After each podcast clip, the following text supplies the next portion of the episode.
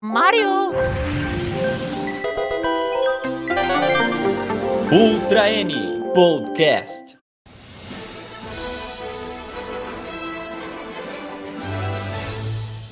E aí, comunidade nintendista, seja bem-vindo a mais um Ultra N Podcast. Eu sou Daniel Rensober e eu tô aqui com as gavetas todas abertas para mostrar as novidades de 2022. E eu sou o Teus e não importa quanto você goste do ano que vem, você não vai conseguir jogar tudo que tem lá. Não mesmo. Eu sou o Júlio e se você duvida de um novo F0 em 2022, então você não está só. E para nos ajudar a trazer todos os segredos e buchichos que estão rolando pela internet, chamamos nosso amigo João Vitor do Cyberwolf. Olá, gente, obrigado por me chamar mais uma vez e vamos aí, né, discutir um pouquinho os rumores, as quintinhas que estão rolando por aí.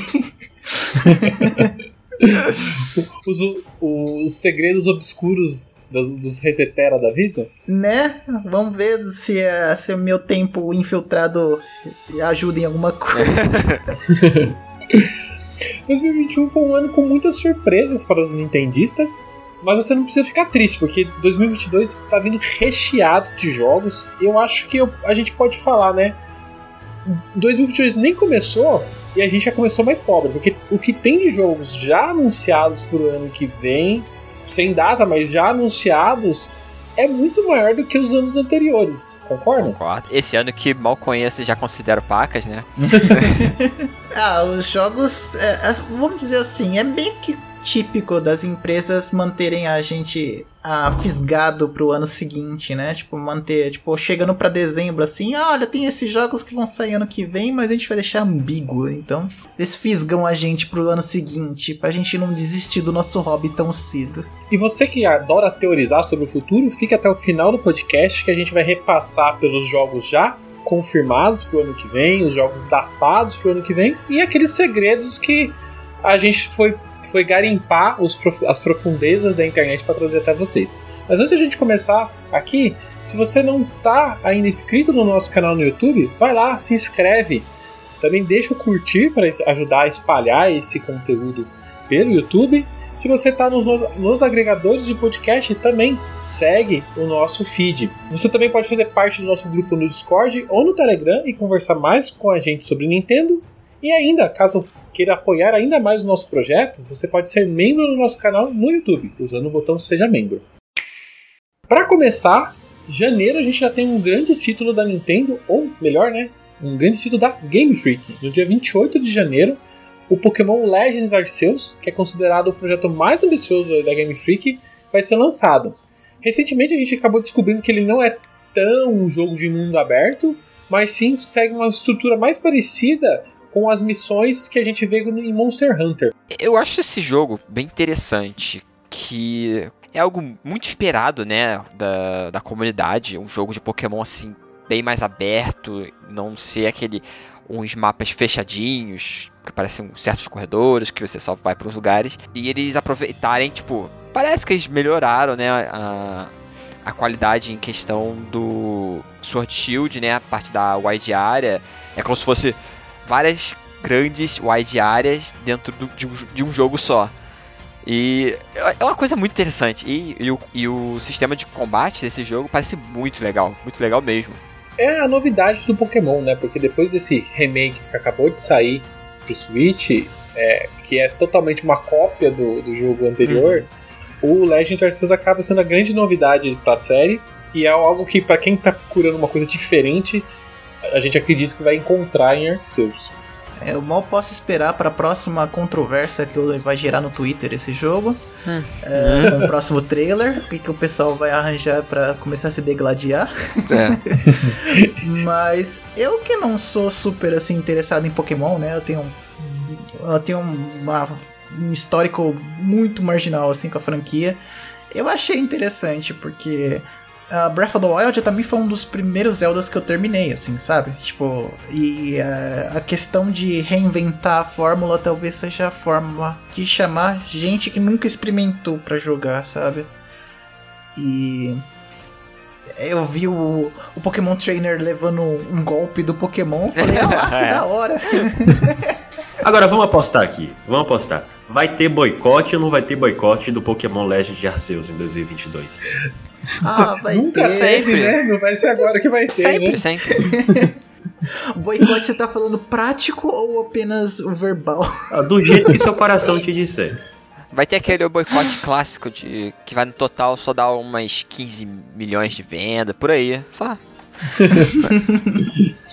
Saindo de Pokémon, a gente já parte pra área nublada da Nintendo, porque depois de, de Legends Arceus, a gente já não tem nenhum título first party da Nintendo datado, pelo menos na gravação desse podcast. Se você está ouvindo a gente um pouco mais no futuro, deixa aqui nos nossos comentários como que ficou datado os grandes títulos da Nintendo.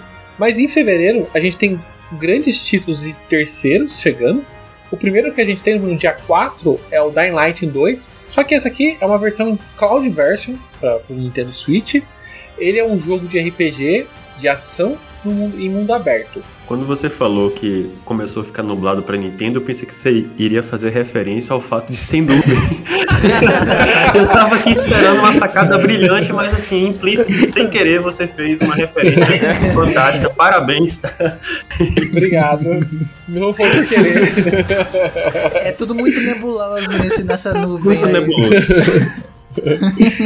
a gente somos, a gente somos pequenos brasileirinhos, né? É, a gente não consegue muito bem jogar essas versões em nuvem de jogos, né?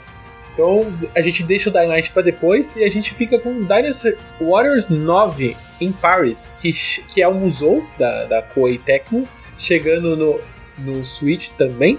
Ele tá com data do dia 15 de fevereiro. Ô João, você, você é um cara que gosta de museus? Olha, eu joguei a demo do Age of Calamity, é a única coisa que eu joguei a respeito. Eu gosto muito, mas eu não tenho coragem de gastar uma grana num jogo como ele, porque eu acho ele muito raso, sabe? Eu, assim, eu ouço falar que esses jogos têm, tipo, centenas de horas de conteúdo, né, na verdade, Sim. mas a repetição do que você faz é muito rasa, assim. Então você só faz a mesma coisa por essas centenas de horas. Tem que gostar bastante daquilo, né? E o Dynasty Warriors é o jogo principal da série no Soul, né? Eu acho. É, Os outros são todos spin-offs dele. Aqui a pessoa vai ir a fundo no, da onde começou essa, essa, esse gênero museu, né? E mais, o, e mais pro fim do mês, um dia depois do meu aniversário, por sinal, chega o Monarch. Não, não é aquele youtuber, vai chegar no Switch, tá, gente? É um RPG tático. O jogo que já chega cancelado. É, não é essa a opinião, não, né? E por sinal, e- aqui uma coisa que quando o Júlio montou a pauta, eu achei estranho, que na minha cabeça esse jogo não ia ser lançado no Switch, eu, eu assustei, não sei porquê. Não parece algo tão grandioso que não daria.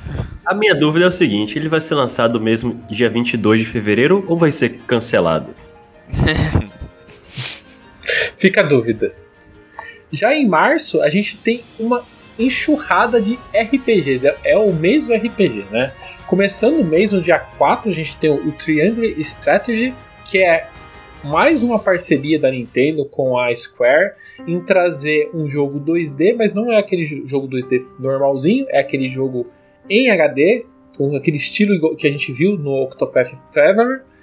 Eu sei que o Júlio tá muito animado em ver essa mistura de Fire Emblem com Final Fantasy Tactics, Ah, né? eu tô muitíssimo animado. Eu, eu fiquei muito apaixonado pela demo. É, eu acho que eu joguei ela, acho que umas 5 ou 6 vezes. E é um dos jogos que eu mais espero em 2022. Gosto do estilo artístico, gostei da, da seriedade da narrativa. O sistema de combate eu demorei um pouquinho pra me acostumar, mas é, depois eu entendi ele, gostei. E a trilha sonora, né? Composta pelo compositor de Fullmetal Brotherhood. Meu Deus do céu. Tô, tô muito ansioso por ele. Vem uma edição de colecionador aí.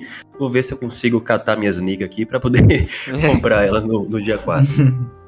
Se você conseguir pegar o- esse, essa versão de como- colecionador, não vai esquecer de tirar umas fotos e postar pra gente. Ah, hein? aposto sim, pode deixar. Esse jogo tá prometendo muito. E eles, depois da demos, eles pegaram feedback e, e, tipo, deram umas melhoradas, umas coisas. ah, é verdade. E- Esse jogo aí tá parecendo que vai ser muito bom mesmo. Pro dia 10 de março, a gente teve a revelação de mais um port do PlayStation 4 chegando no Switch. É o Dot Hack GU Last Recode. Alguém já jogou algum jogo da franquia Dot Hack? Não, não, não. Eu Eu só ouvi falar, só. conheço os personagens vagamente por causa de crossover e é isso. Uhum.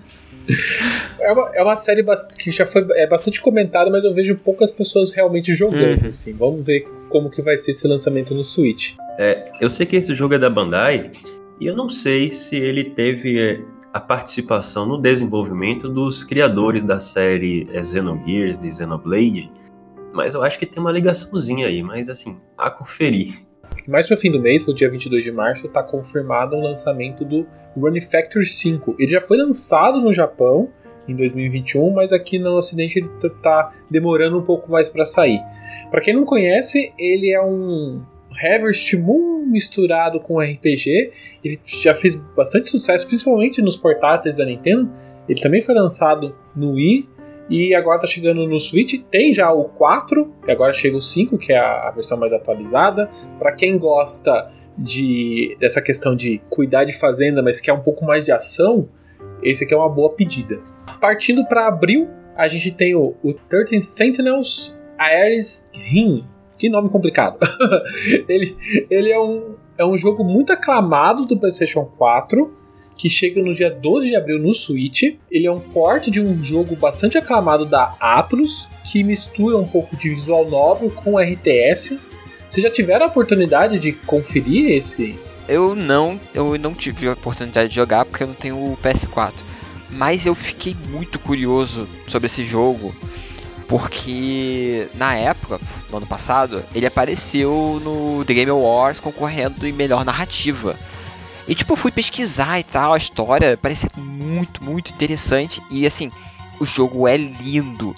Que ele, ele foi publicado com a Atlus, né? Mas ele foi desenvolvido por um estúdio um pouco menor. Que ele, eles têm uns jogos que são lindíssimos, a arte do jogo. Parece que os personagens são em desenho.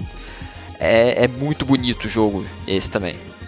Eu já tinha ouvido falar também da reputação do jogo, na verdade, mas como gênero, como eu sou, eu vou bem esclarecer bastante na, na- nessa época que a gente fala sobre tantos RPGs vindo assim, o gênero que menos fala comigo é RPG, mas eu, Eu te entendo bem, eu sabe, porque todo RPG a gente fica pensando assim, nossa, 50 horas, 60 horas, eu não tenho tanto tempo. Por aí, por aí, por aí. Olha, Mas mas se você fala, você fala 50, 60 horas do RPG, eu vou responder. Hã? É curto assim? Só isso, né? Quando olha RPG de 50 horas, eu, caraca, vou jogar logo. Isso aí, rapidinho. Meu Deus, nossa. E aí, tá, esse é o meu problema. Eu não tenho tanto tempo pra jogar- me dedicar num único jogo, então sempre eu tenho uma preguiçinha de começar um RPG. E partindo para os jogos sem data, né? Que a gente ainda não tem uma data confirmada para o lançamento, mas está previsto ali mais para o começo do, do ano de 2022.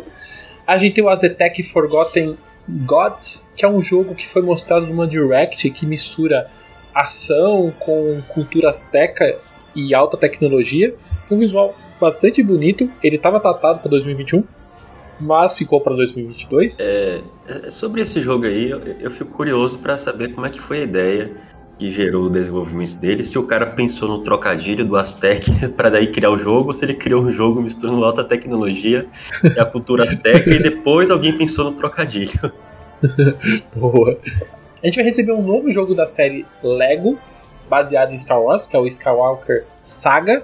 Outro dia eu achei, eu achei um pouco estranho. Alguém no Twitter falou assim: Mas nossa, mas tem jogo do Lego no Switch? Tem um monte de Nossa, jogos do tem. Lego no Switch e vai sair mais um. então eu achei um pouco um comentário um pouco estranho. É. né? Inclusive o melhor, Eles estão. inclusive tem o melhor jogo Lego de todos os tempos, que é o Lego City Undercover. Uhum. É, exatamente. Eu tô animado pra esse Lego Skywalker porque eles, vocês não sabem, a franquia Lego se tornou popular mesmo assim, tipo em videogames, na época que eles ah, adquiriram a licença de Star Wars nos anos 2000, né? Então, eles tiveram todo essa, um processo de fazer jogos individuais baseados cada um nos filmes. O, o- a trilogia original, as prequels e etc. Agora eles vão refazer, não é bem um remake, é bem uma abordagem diferente, abrangendo todos os nove filmes. Então, é meio que o negócio tá é, fechando o ciclo da Star Wars com o Lego, né?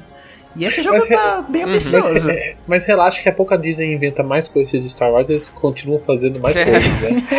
Eu acho ainda que o jogo da Lego ainda vai ser melhor que o último filme do Star Wars. Ah, isso é fácil. isso, é, isso é muito simples. Continuando aqui na lista, a gente tem. Para quem é órfão do Mega Man X e tá esperando um, novo Mega Man X, a gente tem o, o Azure Strikers Gunvolt 3. Ele é desenvolvido pela Intent Creators ele está previsto para sair exclusivo para o Nintendo Switch e os dois anteriores também estão no Nintendo Switch. A gente também tem o, o filme do Crypto sendo lançado nos cinemas e a gente vai ter um jogo desse, de, baseado nesse filme para o Switch. É o League of Super Pets The Adventures The Crypto and Ace. Ele acaba sendo. É, é até é um pouco estranho a gente ver hoje em dia, nos dias de hoje, né? É, jogos baseados em filmes chegando para os videogames. Ultimamente todos os, os, filmes acabam ganhando só joguinhos para celular, né? É até interessante a gente ver alguma coisa sendo é, feita para os videogames. E esse ainda parece que vai ser um pouco diferente do filme, porque no, no trailer do filme que eles lançaram recentemente mostra o Crypto, né, o Supercão, com uns outros animais aleatórios. E nesse aí, pelo nome, vai ter o Ace, que é o Baticão. Então, esperar pra ver como é que vai ser esse jogo aí. Que é um tune-up estilo Star Fox. É, eu tô vendo aqui, Star Fox, não sabia desse jogo. Parece legal, hein? É. tem, tem animais voando. É. é. e nenhum deles eu é acho pássaro. Que foi isso. Acho que foi isso a ideia que ativou o neurônio deles, porque eles viram um cachorro com os mesmos superpoderes do Superman resolveram fazer Star Fox. Eu falei, ok, tá certo, tá Estranho. ótimo. Por que não fizeram ele andando, é, voando e passando por argolas? É assim que é o jogo do Super-Homem. é, é. Outro jogo recém-anunciado pela Bandai Namco é o Dragon Ball The Breakers, que é, é um jogo online, pode estar na pele dos, dos heróis ou dos bandidos.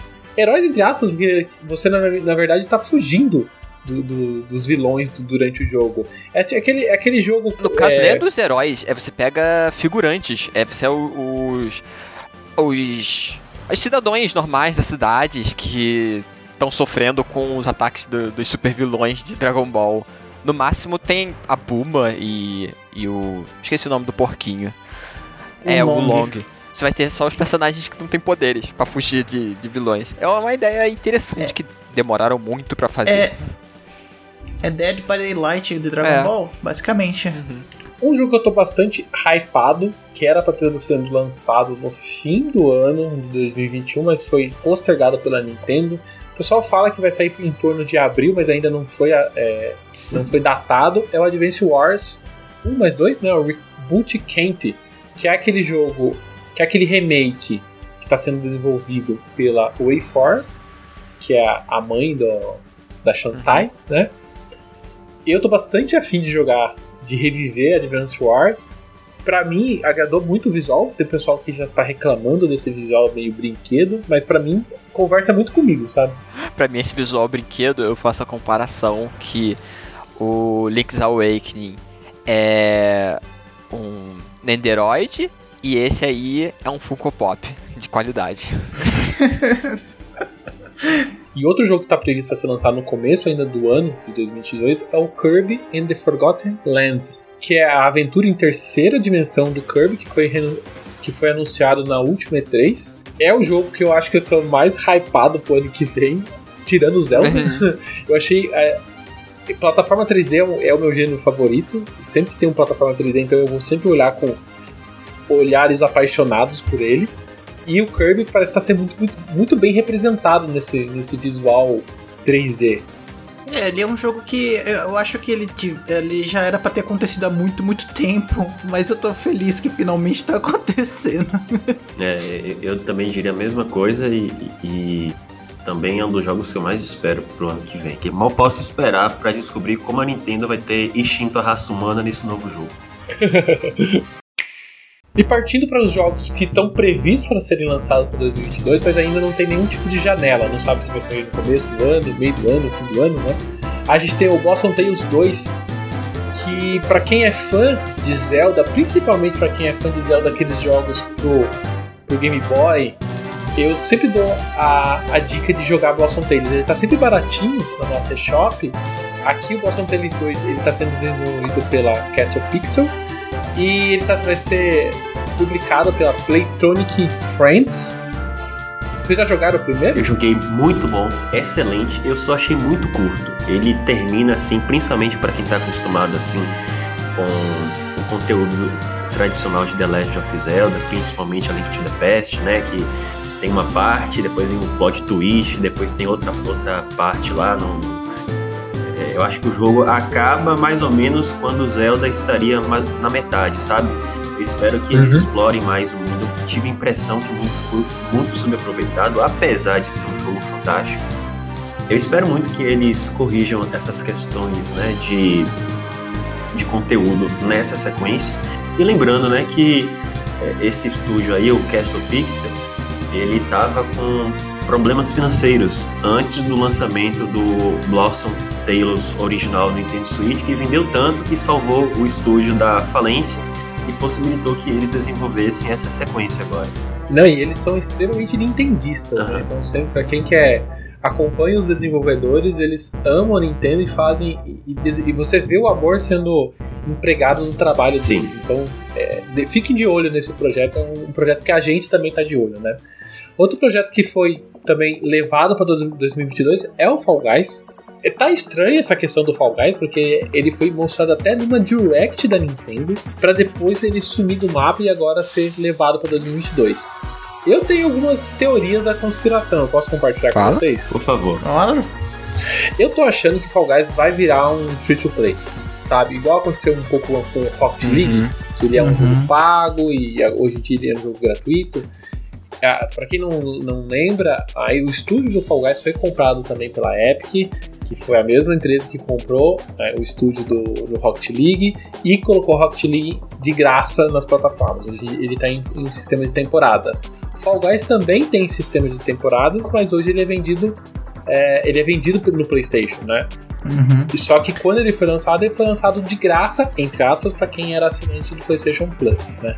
Então, assim, na, ao meu ver, o Fall Guys em algum momento ele vai virar essa chave, ele vai virar um jogo de serviço, e eu acho que ainda não aconteceu, mas quando ele for lançado pro Switch, ele vai sair nesse formato. Achismo meu, sabe? Mas é o que eu imagino. Eu tô surpreso que esse jogo não é free to play desde o início, na minha cabeça sempre foi. É, ele tem muito cara de free to play mesmo. Eu tô surpreso que tem não, gente que paga cara, por isso. Ele... É, é uma, então, é né? Uma... Essa é a nossa dúvida, né? É uma ideia com, com fundamento, assim, porque no fim das contas ele se tornou popular porque ele era tipo uma, uma, recompensa da PS Plus, não é? Então, tipo, muita gente jogou no pico de popularidade dele quando ele tava tecnicamente de graça, uhum. né, para as pessoas. E para ele lançar uma plataforma nova, eu acho que ele precisa de um atrativo similar, né? Porque vai se as pessoas não se deparar com um preço aí e falar assim, não sei não se eu vou querer pagar por já isso. Já sei, já sei. É. Vai ser recompensa para quem assinar o Expansion Pack do Nintendo Switch Online. É, Fechou. eu acho mais válido que uma tá, DLC, tá. ter um jogo inteiro. A gente tem também o Bomb Rush Cyberpunk, para quem é fã do Jet Set Radio, um clássico lá do, do Dreamcast, esse jogo também é, é mais um para ficar de olho, né? Ele é inspirado nesse clássico da Sega. Ele também foi mostrado numa Indie Direct da Nintendo. Para quem gosta de desse, dessa mecânica de andar pela cidade, com manobras, pintar paredes, esse é um jogo para ficar de olho. Esse jogo tá muito bonito, tá muito legal. Alguém já jogou o Jet City Radio? Porque assim, na época que eu acompanhava o Dream, nunca tive o Dreamcast, nunca peguei no controle do Dreamcast na minha vida.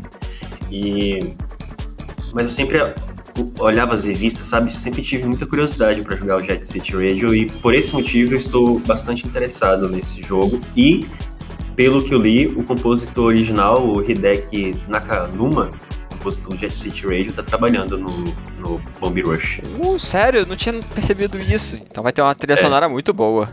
que eu só conheço mesmo só a trilha sonora e de vídeo, porque eu, eu também nunca tive o Dreamcast. É, eu já joguei assim, tipo, minutos, assim, porque um primo meu tinha Dreamcast quando eu era menor e às vezes eu ia lá e ele tava jogando e ia deixar eu brincar com o controle às vezes, mas a minha afinidade com o jogo tá só pelos visuais mesmo e pela presença de Jet Set no, nos crossovers da SEGA, né?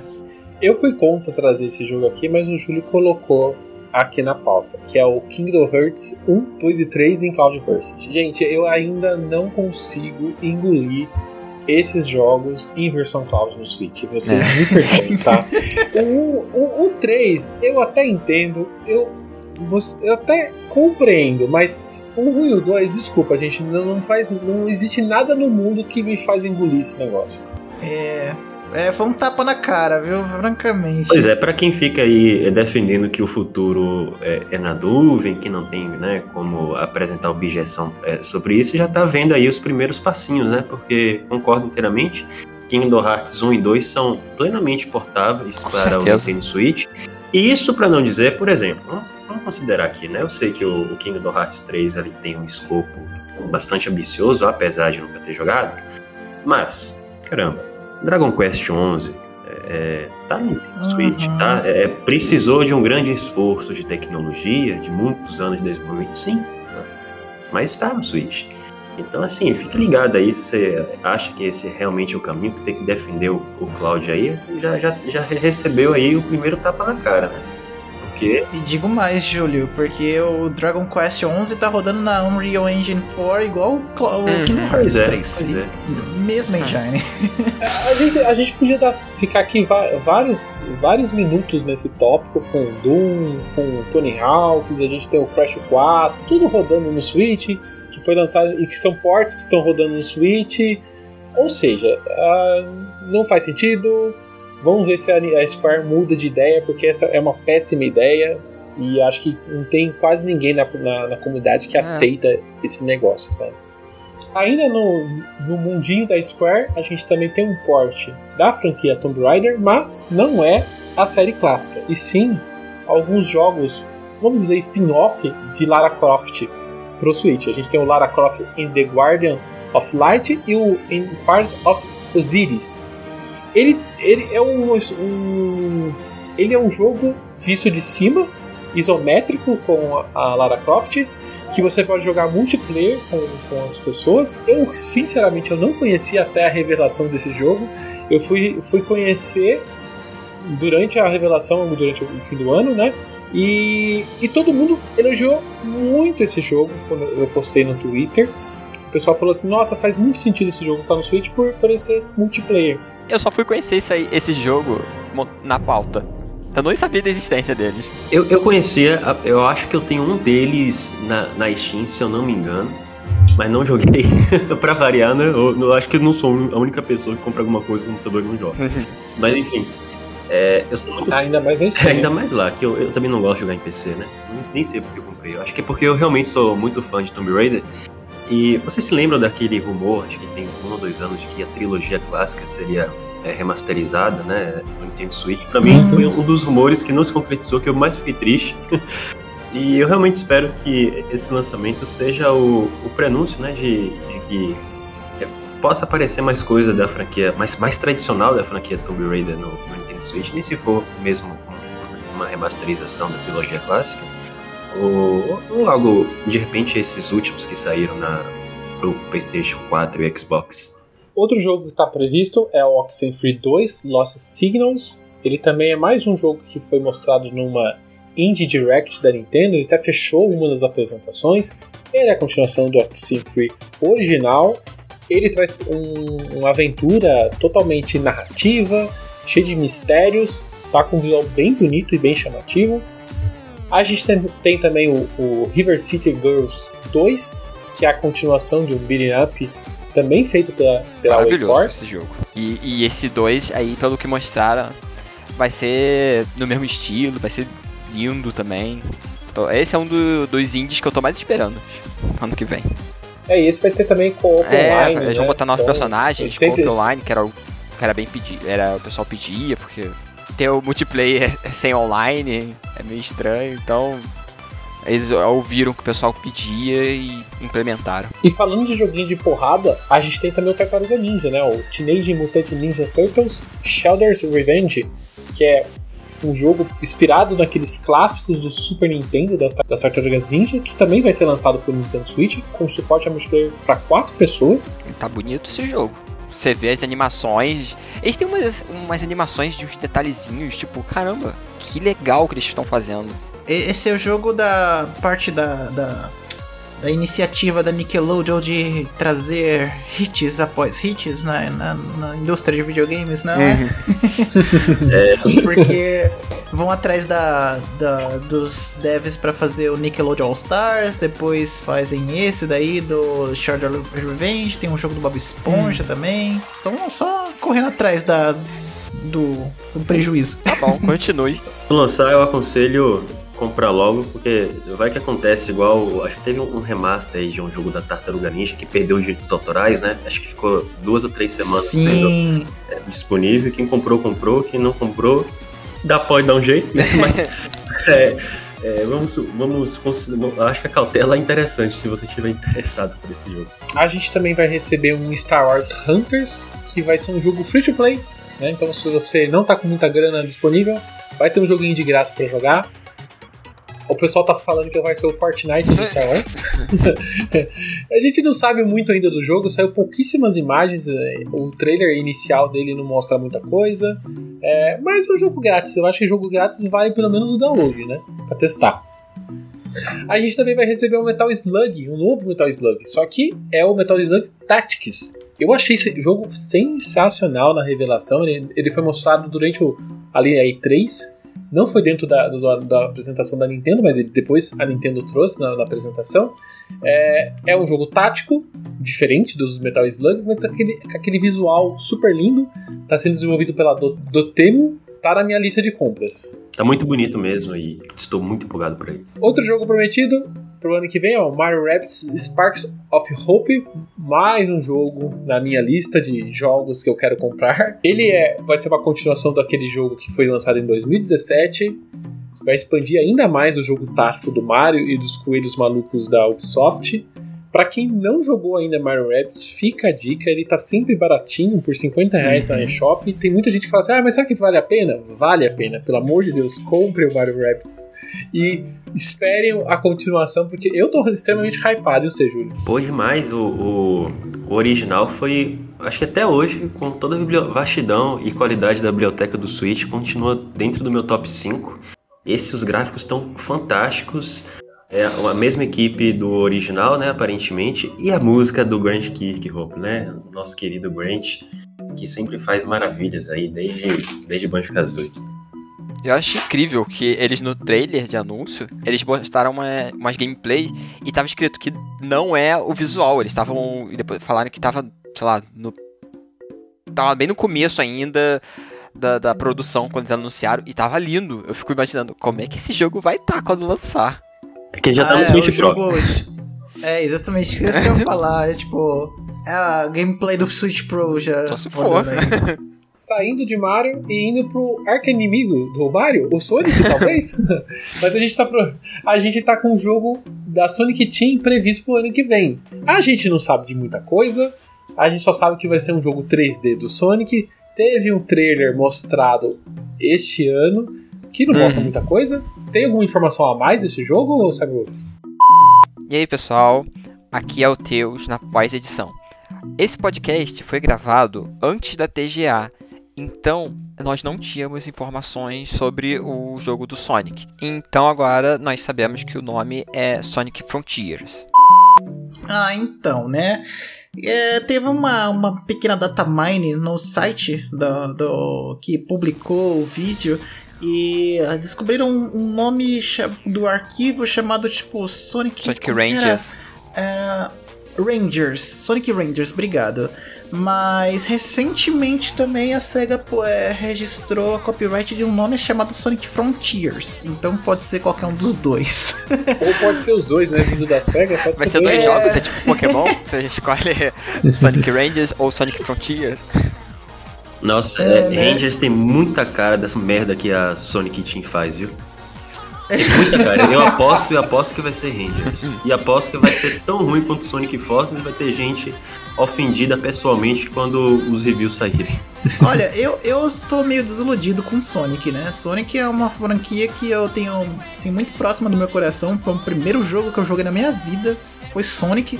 Mas é só decepção pós decepção, sabe? Então, tipo, eu não tenho muita expectativa com os jogos deles. Eu só fico esperando o soco no olho, sabe? Só isso. E o jogo mais aguardado do ano que vem. O Chocobo. Não, brincadeiras à parte, gente, eu vi as pessoas xingando esse jogo no Twitter. Eu achei ele fofinho, pelo menos, vai. Mas é, eu, eu tenho um problema com ele. Ele é muito lento. É, ele é 50 cilindradas o tempo todo, né? Não, parece que, ele é, parece que ele é 25 cilindrados, né? Eu acho que a minha maior reclamação dele é isso. Parece que tá no ele é é a corrida de Velotrol do Velotrol. Chocobo. O não vai a pé, então acho que vai ser mais rápido. É verdade. É, agora, honestamente, vocês lembram do, do- obviamente, do Balan, né? Uhum. Eu acho que Sim. esse jogo Uhum. vai ser o Balan de corrida. Tá muito ruim, não é só pela Não. velocidade, não. Mas assim, as Ah, eu animações. achei muito Não, ruim. tá, mas tá. Eu achei bonitinho. a- as eu anim... achei Daniel, bonitinho. preste atenção nas animações desse jogo. Assim, é, Olha o coisa- bico do Chocobo. é, é- é coisa assim, de Balan pra baixo, sabe? Tá muito ruim. muito Olha. ruim mesmo. O Balan também tinha uns visuais bonitinhos, Hum. Daniel. E as cutscenes, as cutscenes eram maravilhosas. É isso.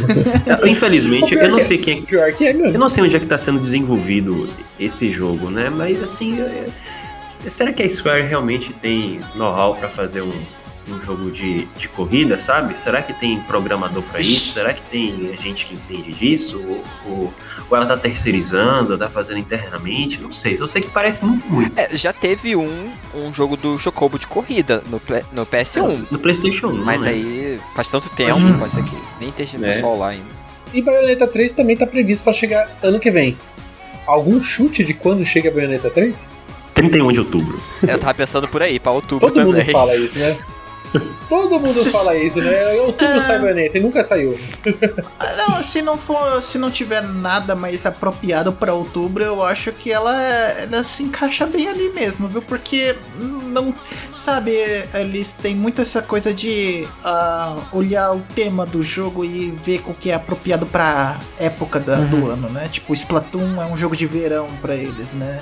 E por aí vai. É, dia 31 Eu vai acho- sair que eu, eu vi aqui que cai numa segunda-feira, né? Em 2022. Talvez Uhum. dia 21 sustar aqui dia 28, que é o mais próximo, uma sexta. É, uma, alguma sexta-feira de outubro. O Samuel puxou o Splatoon 3. O Splatoon 3, que mês que a gente vai ver o Splatoon 3? Eu tenho uma, um chute, vou chutar aqui. Eu, eu acho que o Splatoon 3 sai em março. Ele vai ser o jogo de março, sempre um jogo grande em março. Eu tô achando que ele vai sair em pensando em março junho. do ano que vem. É, também acho junho. O Splatoon 2 não saiu em maio. Hum, Não lembro. E não foi? Al- Alguma coisa assim, porque eu lembro que ele tava dividindo Spotlight com Arms. Arms vinha, acho que depois ou antes. Não, Arms veio É, antes. só em março. Veio antes, né? É, então, aí tipo. É aquela coisa de temporada que a, que a Nintendo tem muito na cabeça deles, assim, né? Tipo, jogos apropriados pra temporada. Tipo, um jogo, um big budget dele, eles jogam pro final do ano, né? Porque é o Holiday Title deles. Aqui eu tô olhando, o Splatoon E eu 2 acho- foi 21 de julho. Julho? Ah, tá certo, tá certo. Que eles fizeram, acho que até mais uma última apresentação na E3 Uhum. antes de. Tá certo. É, eu acho que vai ser junho também. Junho. Splatoon 3, junho. Outros jogos que a gente nem data tem, a gente não sabe nem se ele vai sair em 2022, são os novos jogos do Dragon Quest, né? A gente tem o Dragon Quest 10 offline, é a versão offline do Dragon Quest. Se- No Japão ele está previsto para sair no dia 26 de fevereiro, mas para quem acha, acha que todos os jogos estão, são lançamentos mundiais, tá aqui um exemplo. Dragon Quest ainda não é um lançamento mundial e ainda não tem nem data para sair aqui no, no Ocidente. Essa é a melhor oportunidade que tem pro pessoal do ocidente e aprender a respeito da história do Dragon Quest X e a Square tá, tá, tá pisando na bola Uhum. com isso, viu?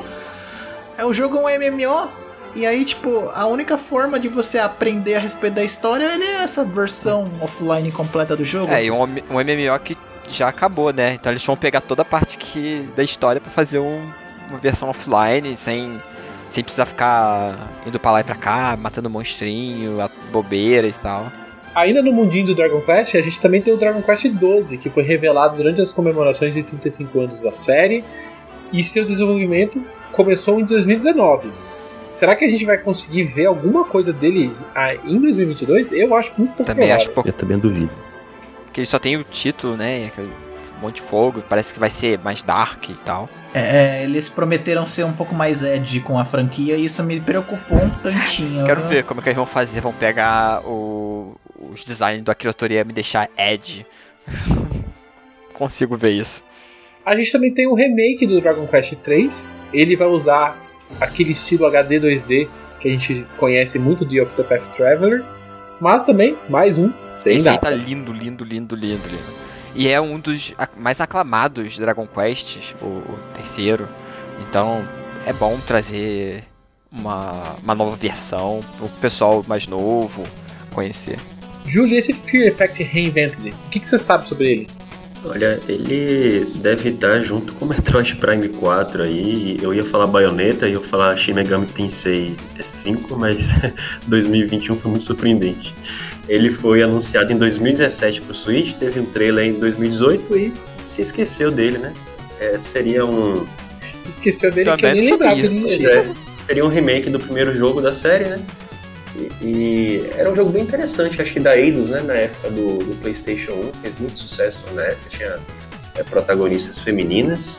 Acho que saiu um spin-off pro Switch dele e, e tá essa promessa aí. né? Não foi cancelado oficialmente, mas também a gente não sabe se, se. Passaram a borracha É, nele. passaram a né? Outro jogo que tá, tá sem data é o Shovel Knight Dig. Ele também foi mostrado em um, um desses eventos da Nintendo, mas ainda não tem nenhuma data. Ele traz uma, uma mistura de, de Metroid com Steam World. Tá interessado, ou, ou né, é, Shovel Knight sempre é um jogo é, bem cativante, né, com, bem lapidado e, e só pra variar, né, porque é, Shovel Knight costuma atrasar bastante, então assim, oficialmente ficou pra 2022, mas se ficar pra 2023, 2024 ou além, não se estranhe. Esse jogo me, de- me deixou um pouco mais animado porque ele tem a, a aparência de ser tipo uma sequência direta de Shovel Knight com os visuais 16-bit, né? O Shovel Uhum. Knight original é 8-bit e esse é 16-bit, então tipo dá uma impressão de ser tipo aquela sequência de Super Nintendo de um jogo de NES. É, ficou muito Eu- ficou animado. Eu já tô aguardando o Shovel Knight 64. É, justamente. É só jogar Yoka Lady, né? Tem uma parte lá que aparece o, o arroz de festa, né? Até porque Shovel, o Shovel Knight aparece literalmente em todos os jogos indies lançados desde a década de 90 até agora. E quem é fã da Platinum também tem mais um jogo para esperar em 2022, né? O Sol Cresta.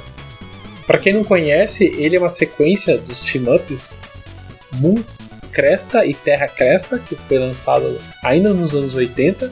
É um team-up feito por um time bastante conhecido como o Hideki Kamiya, que é como diretor criativo, com músicas do Yuzo Koshiro, que é compositor de Shinobi, Street of Rage e Actraiser, e dirigido por Takanori Sato, de Wonderful 101. É, esse jogo aí, quando eles anunciaram pela primeira vez, foi algo interessante, porque era uma das piadas de 1 de abril deles. De, todo ano eles lançam uma piada de 1 de abril. Aham. Aí foi em 2020, eles fizeram essa piada. Só que em 2021 eles fizeram de novo. Só que não foi piada, foi um anúncio de verdade. Legal, não sabia é muito bom, muito E se eu bom. não me engano, acho que vai ter um arcade lá no Japão também. Mas aí é só pro Japão. Switch é o, aí? é o, é o lar dos shooting ups, né? Nossa, tem um monte de shooting ups, vertical, tem horizontal, tem de tudo. Só falta Star Fox. Outro jogo que tá sumido, que toda vez que tem uma Indie Direct da Nintendo, o pessoal fala, vai ter esse, vai ter esse. É o Sports Story. Ele é uma continuação espiritual, entre aspas, né, do Golf Story. Na verdade, eles, é, os mesmos, é o mesmo time de desenvolvimento, mas em vez de fazer só baseado em golfe, ele vai ter várias esportes no mesmo jogo, vai ter tênis, vôlei, futebol, futebol americano. E a ideia dele é ser o Mario Golf da lá do Game Boy mas com esses esportes. É, é tra trazer um pouco de RPG com esses esportes. Eu, é, para eu que gosto muito do Mario Golf original e sempre torço para Nintendo reviver aquela ideia, então sempre fico de olho nesse projeto. E a Forever Entertainment está com projeto de dois jogos remakes para o Switch. A gente tem o Panzer Dragon 2 e também o House of the Dead 1 mais 2.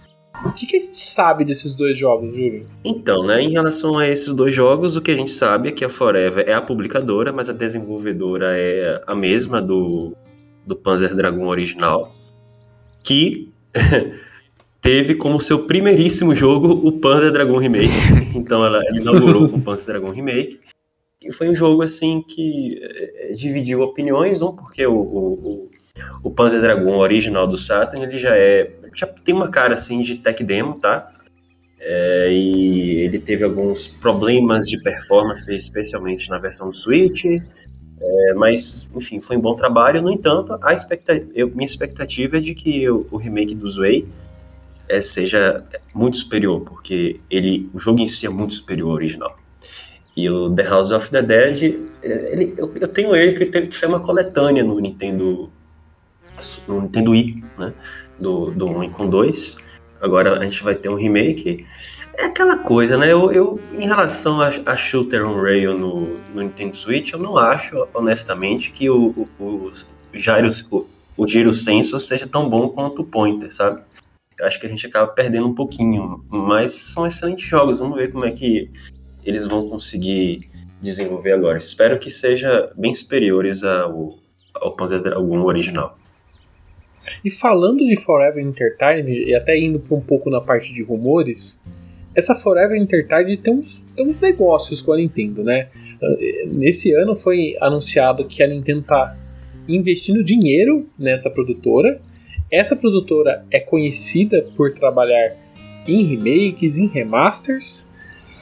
E ao mesmo tempo, a gente viu notícias que a Square também está com parceria com essa Forever Entertainment. Ou seja, a internet já tá, pegou todos esses buchichos e comentários e verdades que a gente tem na mídia e está colocando tudo no mesmo lugar para tirar um, um para tirar um projeto ali sendo desenvolvido.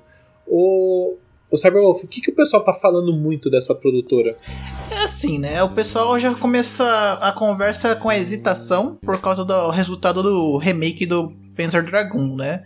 Mas, assim, uh, eu acho que existe algum tipo de, é, é, é, assim, credibilidade dentro do estúdio deles que eles conseguem é, acessos a essas IPs uh, ah, relevantes, né, no, no, no mercado e a, a Square começou a, a, a, se aproximou deles justamente pelo resultado deles com o Panzer Dragoon. Então alguém tá muito satisfeito lá. E eu acho que assim. Abranger IPs dessas duas empresas, justamente a Nintendo e a Square, você pode ir para vários lugares, né? Mas eu acho que ninguém espera que seja alguma coisa de escopo gigante, assim, né? Uns jogos AAA, nem nada do tipo, um Final Fantasy VII Remake, nem nada do tipo. Tem que ser algo mais modesto. E seria ideal se, essas, se esses remakes fossem com. Assim, por serem experimentais, fossem com IPs não tanto aclamadas, né? Mas. Eu acho que não é bem o caso. Eu acho que a, os rumores que estão rolando por aí do Chrono Cross tem a ver com a Forever Entertainment. Como é que é? Tem ou não tem a ver? Tem a ver. Tem. Eu, eu, é meu palpite, na verdade, porque é, é, aquele tipo de coisa. Você vê que a Square teve lançou o remake também do Trials of Mana, né? E foi um jogo uhum. bem divisível também, né? Porque tem muita gente que prefere. Assim, deu graças a Deus que eles lançaram a versão localizada do Trials of Mana também, né? Porque a original do Super Nintendo. Porque ele lançar justamente tão próximo do remake do Final Fantasy VII, ficou a comparação ficou muito nítida, muito gritante. Lançar os né? dois remakes em níveis diferentes, né? É, mas é por questão de budget, questão de, de prioridades internas, né? Tipo, nunca que dentro da Square eles vão pegar e, e, tipo, injetar o mesmo dinheiro que eles injetaram no Final Fantasy VII num Trials of Mana da Uhum. vida. Como eles também provavelmente não injetariam a mesma grana no Chrono Cross. E, então eu acho que é, é, é plausível que seja. é, as- esses rumores tenham a, a ver uma coisa com a outra, sabe? É. Assim, eu, eu acho que mesmo que seja um, um remaster ou remake de Chrono Cross, isso parece que um pouco maior do que o escopo assim dos jogos da Forever que ela costuma publicar, né? Ok, a gente sabe que a Nintendo colocou dinheiro na Forever agora, talvez isso possa explicar o, um, um remaster ou remake de Chrono Cross.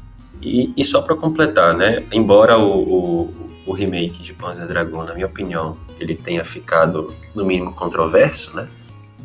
Em termos financeiros, ele foi muito bem sucedido. Segundo a, eu li uma entrevista que na primeira ou na segunda semana de de- desse jogo no eShop do, do Switch, que ele foi lançado como exclusivo temporário, ele já se pagou, tá?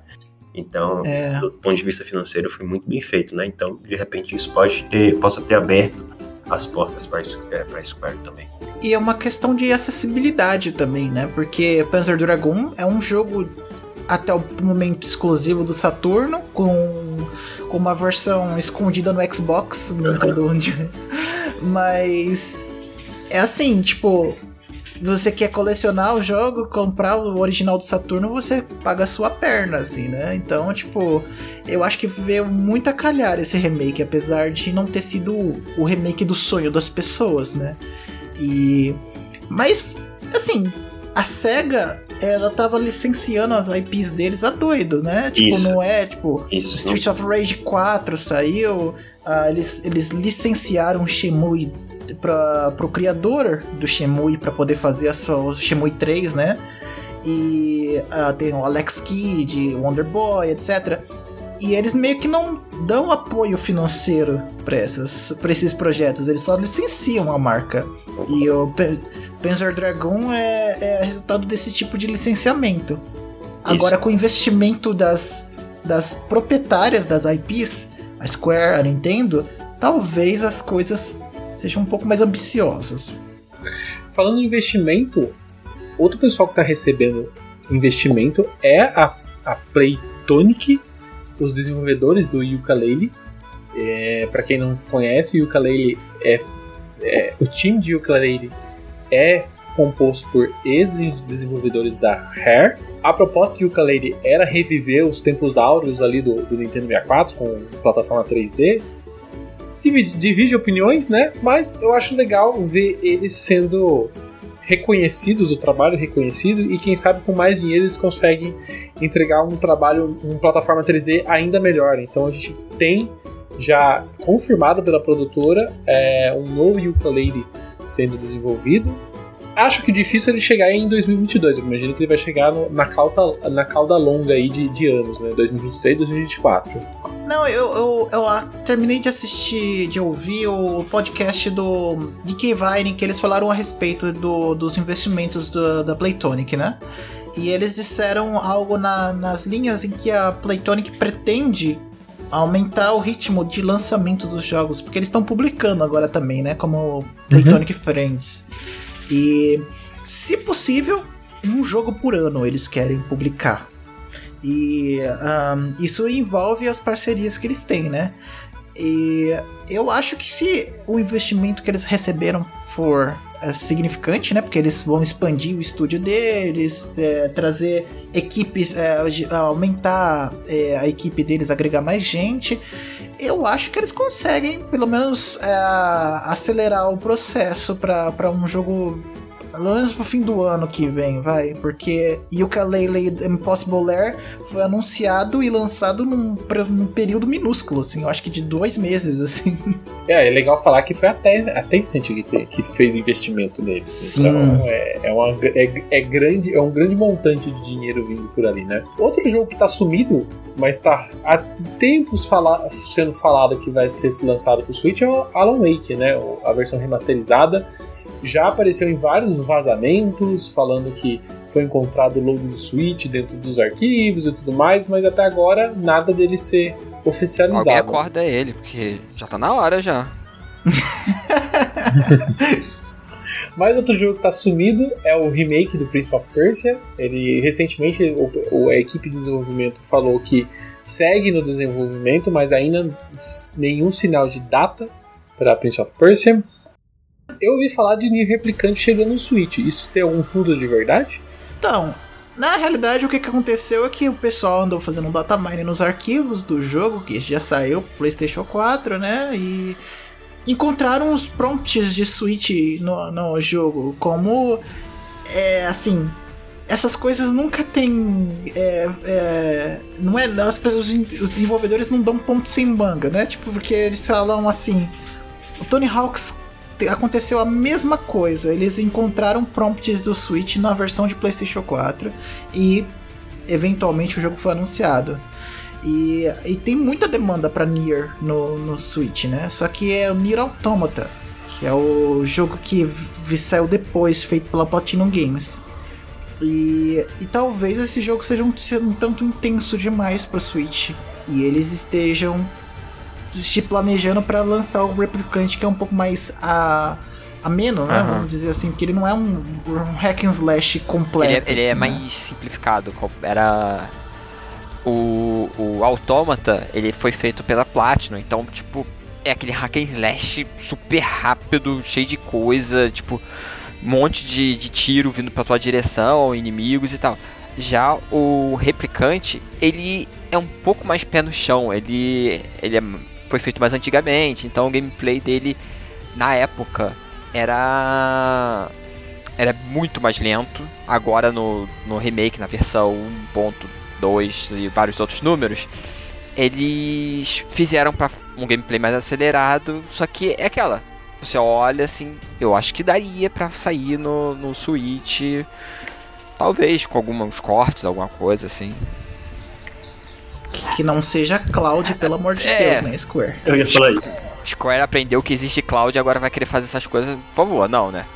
Falando em Cloud, a gente tem um Resident Evil 7 em Cloud no Japão e tá aqui também o Resident Evil 3.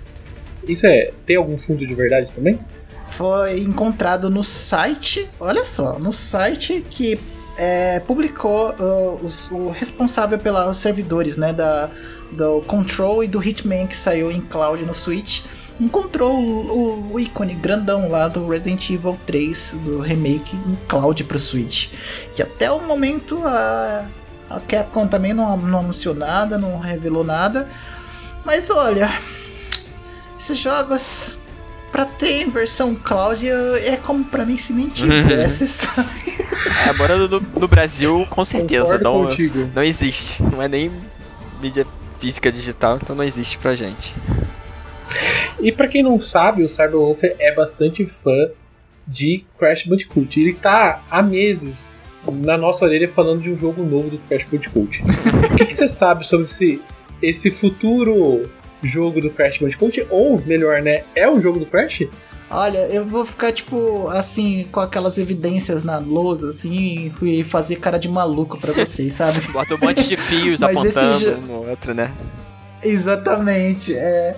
Mas assim, é, o tal do Wumpa League, né? Que a gente tá vivendo essa agonia constante, porque a gente sabe que o jogo existe, a gente sabe que o jogo tem sido é, oficialmente é, feito teases pra gente, assim, na última State of Play, inclusive, teve teases. E.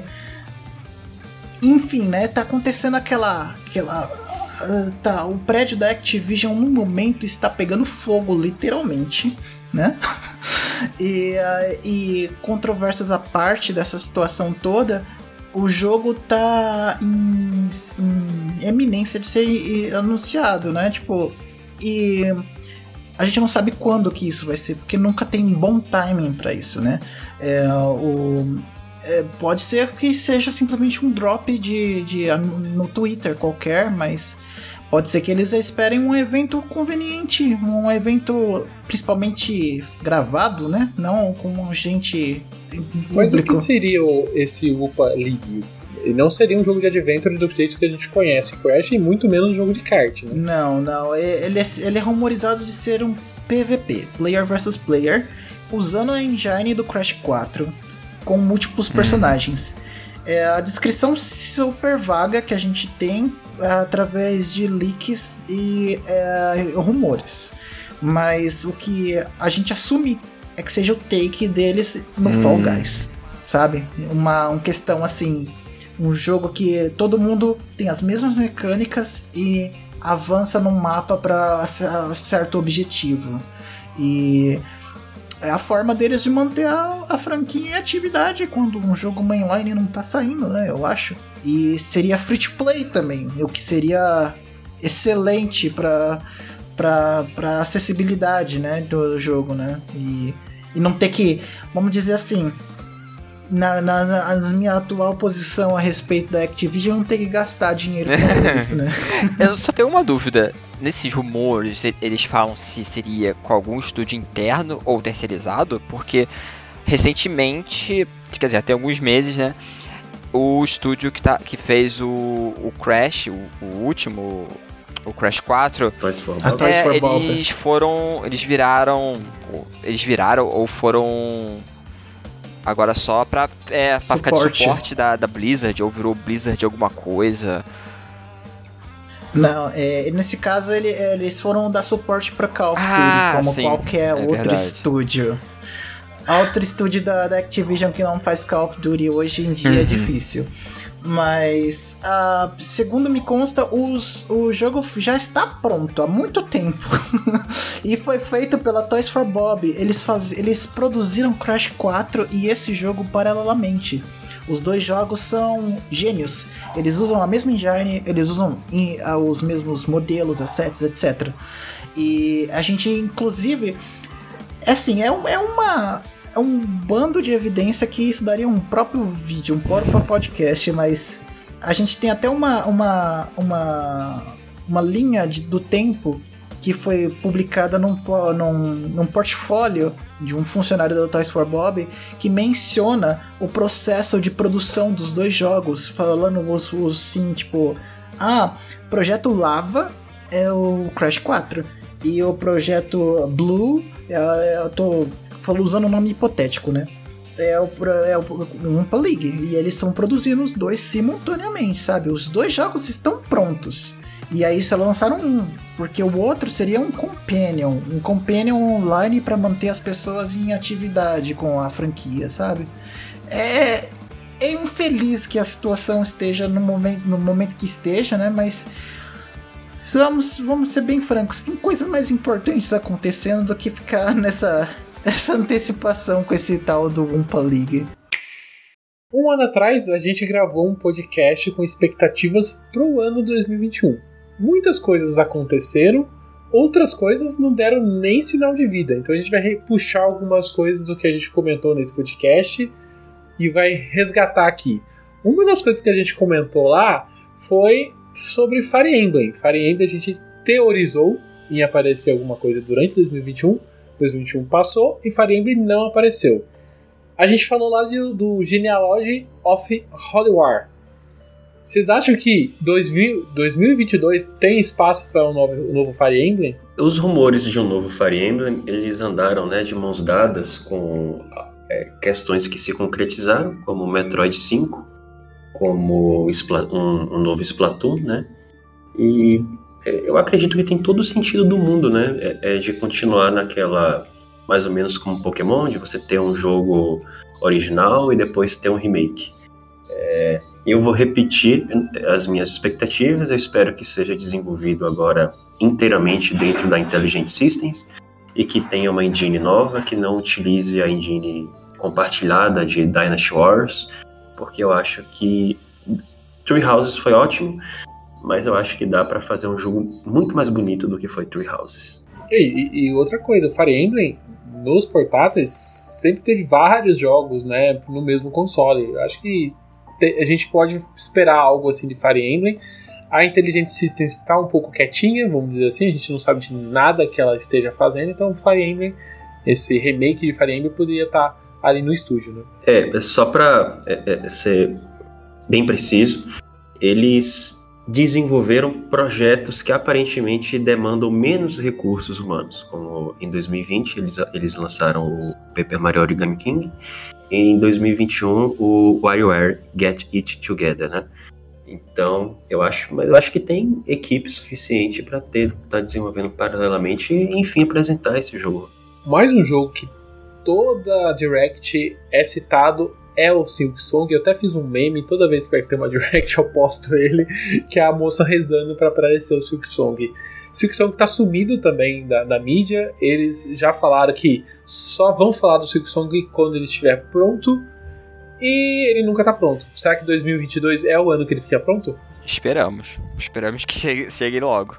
Assim, quando o estúdio é indie, né, a gente tem até um pouco mais de compreensão, né? Porque, afinal de contas, eles não têm todo os recursos uhum. do mundo, né? Tipo, para poder produzir um jogo assim.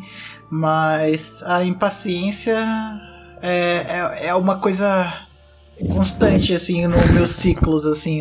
Tem muita gente que é muito fã de Hollow Knight e fala, nossa e eu, eu fiquei esperando o Six Song e nunca acontece, nunca acontece. A gente tá no momento dos 35 anos de Zelda. A gente até fez um podcast comemorativo pros 35 anos de Zelda. É, a Nintendo trouxe algumas coisas, como o port em HD do Skyward Sword, trouxe o Game Watch também de Zelda, mas o que o pessoal esperava, que era o port do Twilight Princess e do Wind Waker em HD, não aconteceu alguma chance disso acontecer ainda? E espero que exista a chance. Eu quero jogar, ainda continuo com a minha opinião. eu já vi jornalista, jornalista dando a cara a tapa para afirmar que eles vão lançar esses dois jogos num pacote de 60 dólares. Os dois jogos juntos. E eu duvido muito, muito mesmo. Porque a Nintendo facilmente colocaria cada um uhum. deles a 60 no uhum. Switch. eu concordo com você, eu também acho. Se. Uma coisa assim, se acontecer de ser lançado, que eu já acho difícil, é pensar num collection dos dois jogos juntos, eu, eu acho muito improvável. Eu acho, porque é, vamos considerar o seguinte: é, Twilight Princess e o Wind Waker, eles foram remasters e não, e, e, não foram emulados, tá? E teve eh, desenvolvedoras que fizeram o jogo, traduziram código e fizeram as adaptações para alta definição, mudando texturas, adicionando conteúdo, etc. É, é o que eu acho. É, o, essa questão de, de recuperar investimento é feito é, é progressivamente. Foi feito o jogo lá atrás, depois ele teve um remaster, dois remasters muito bem feitos em alta definição, e agora, com todos esses custos, supostamente muito mais do que recuperados, é, seria o momento sim de fazer uma coletânea, como a gente teve a coletânea do 3D All Stars, por exemplo. Tudo bem que foi emulado, mas é, teve muito investimento nela para a criação dos emuladores, inclusive para traduzir o Super Mario Galaxy, né? Que mais parece um port do que emulado devido a algumas transcrições que teve que fazer. O que eu acredito em relação a Twilight Princess e Wind Waker é que nessa linha de que, pelo menos, que deve haver um jogo de The Legend of Zelda a cada ano. Né? Uhum. uhum. Se a sequência de Breath of the Wild não for lançada em 2022, provavelmente essa coletânea tentará, é, tentará, mas obviamente não se compara, né? Mas vai é, tentar cobrir o buraco. Eu acredito nela porque ela veio dos mesmos das mesmas pessoas que vazaram o 3D All Stars, né? É, apesar de que sempre tem aquela possibilidade da Nintendo confundir, né, é, lançar notícia falsa para poder rastrear o vazamento, etc. a gente desconfia que isso aconteça, mas honestamente eu acredito que eles chegam e acredito na coletânea os dois a 60 dólares.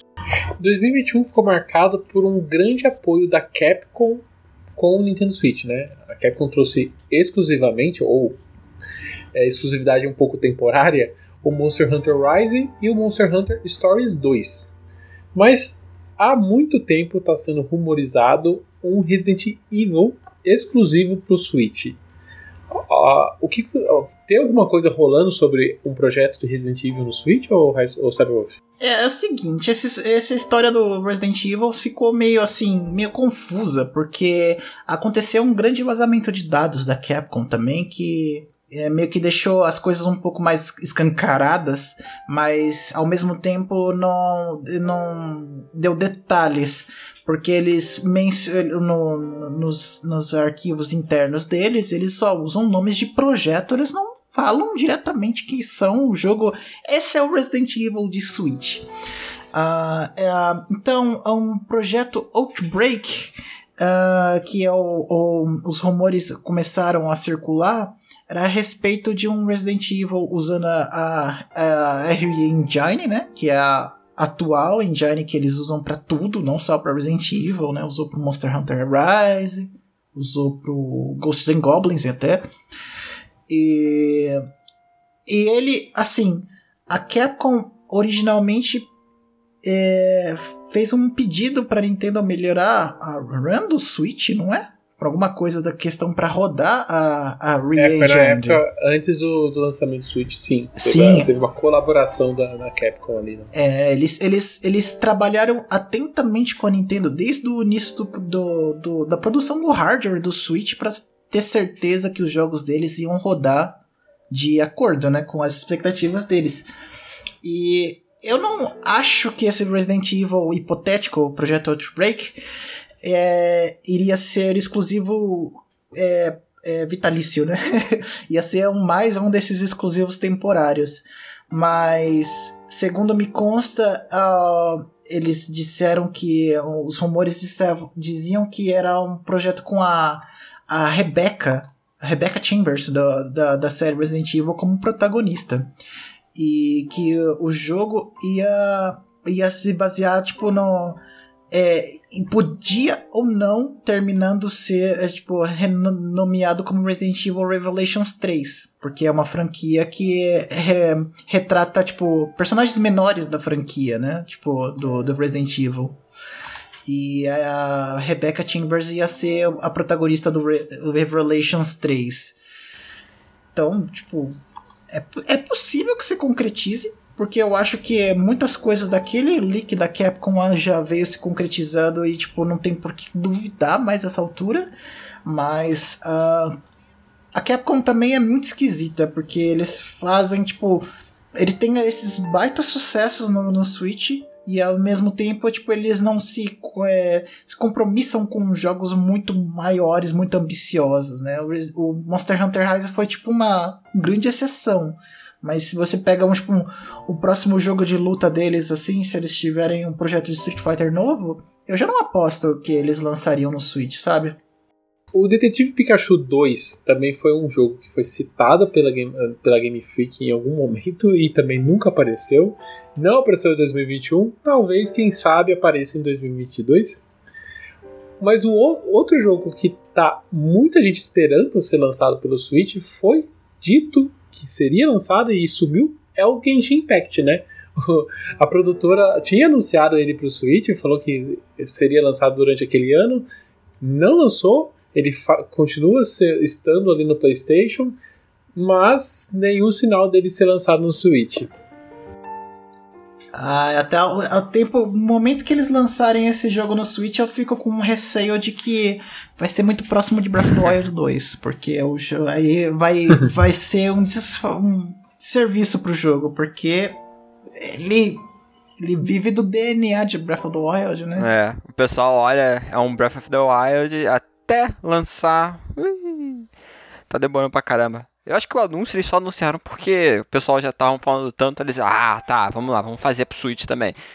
E deve estar. Tá, deviam. Quando eles anunciaram, deviam estar tá começando a ideia. Tipo, eles chegou o kit de desenvolvimento na, na Mihoyo lá. Tipo, chegou a encomenda, eles. Ah, vamos, vai, vai lançar, vai lançar. Só não sabe quando. É, é, é, é, importante lembrar que Genshin Impact roda é. em celular, né, gente? Então, vamos. Eles não é não deve ser problema de, de, de uhum. performance no Switch, é uma questão de logística, eu acho, esse problema, viu? Agora nós vamos examinar os escritórios de desenvolvimento internos da Nintendo no Japão para a gente começar a teorizar o que, que pode vir deles agora em 2022. A Nintendo tem 10 estúdios espalhados por Kyoto e por Tóquio. E nós vamos é, atravessá-los né, para tentar descobrir o que, que vem.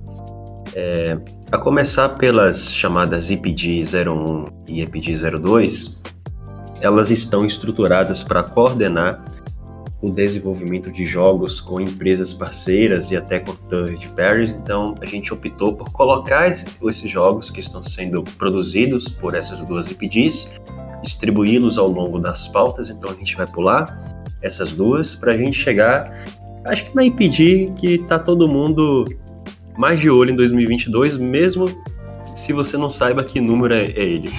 É a IPD 03, que é o time de The Legend of Zelda. O time do velho Zelda. O velho Zelda.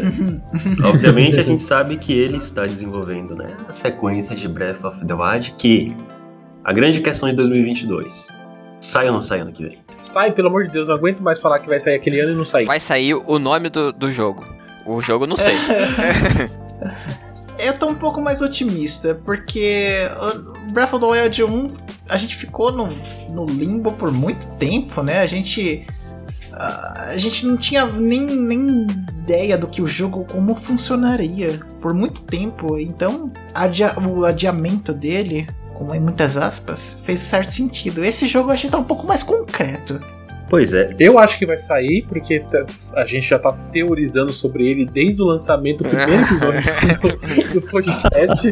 Então, o que não falta é que é gente querendo esse jogo sendo lançado. Eu, eu acho que já tá. A gente tá indo para cinco anos desde o lançamento do primeiro do Breath of the Wild. Eu acho que passou da hora a gente receber essa continuação, que queira ou não usa engine, usa um pouco, um pouco dos, dos assets. Então, assim, é, cinco anos para um, um jogo que reutiliza um pouco das estruturas, eu acho que é um bom tempo. Eu acho que a gente merece receber um novo Breath of the Wild.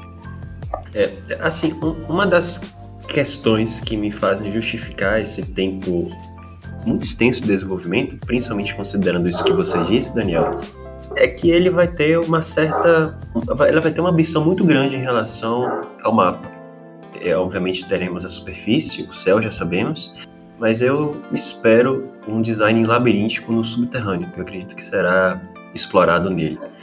É, eu acho que se tem um jogo que foi. Muita gente disse isso, na verdade, não é, é raciocínio meu. É, se teve um jogo que foi impactado é, pela, pela crise, né? Foi é, essa sequência de Zelda, então a própria Nintendo ressalvou a, a, a, possibilidade de não lançar em 2022 implicitamente. Eu não sei, eu, eu sinceramente eu tô no, no meio a meio se vai ou não vai no ano que vem. É quanto mais tempo demora, maior as expectativas são. E isso não é saudável pro jogo, na verdade. As pessoas. Se, se for uma sequência um pouco mais tradicional, vamos dizer assim, vai, vai decepcionar um pouco das pessoas, eu acho, porque.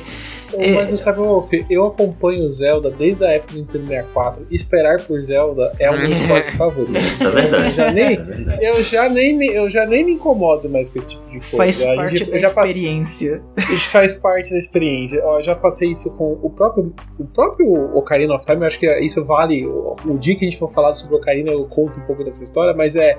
Eu espero por Zelda desde o Ocarina of Time, passando por Major esperando por Wind Waker, passando por Twilight, ou seja, assim, já, já, teve, já tivemos altos e baixos, mas nunca a expectativa com Zelda foi, acho que, a grande culpada. E mais assim pela qualidade do jogo, horas mais, melhor, ou horas entregando uma coisa que talvez a comunidade não esperava, sabe? É. Uhum. Passando para IPD número 4, eles são os responsáveis pelos jogos mais diferentões ali da Nintendo, né? Aquela linha Labo, aquela o Ring Fit Adventure, recentemente a gente recebeu o Game Build Garage, né? Esse, esse eu acho que é o estúdio que a gente não consegue prever nada, né? Porque é justamente o estúdio que faz loucuras. Isopor, isopor. Dessa vez é isopor. Daqui a pouco eles vão colocar, sei lá, o, o Switch dentro de um, de um baixo da água e vai ter alguma coisa ali. Porque, usar como pé de pato, porque não sei o que A, mais sair sequ... a sequência de Endless Ocean, só que em realidade virtual. Você vai pegar o labo, a É. prova d'água e vai mergulhar.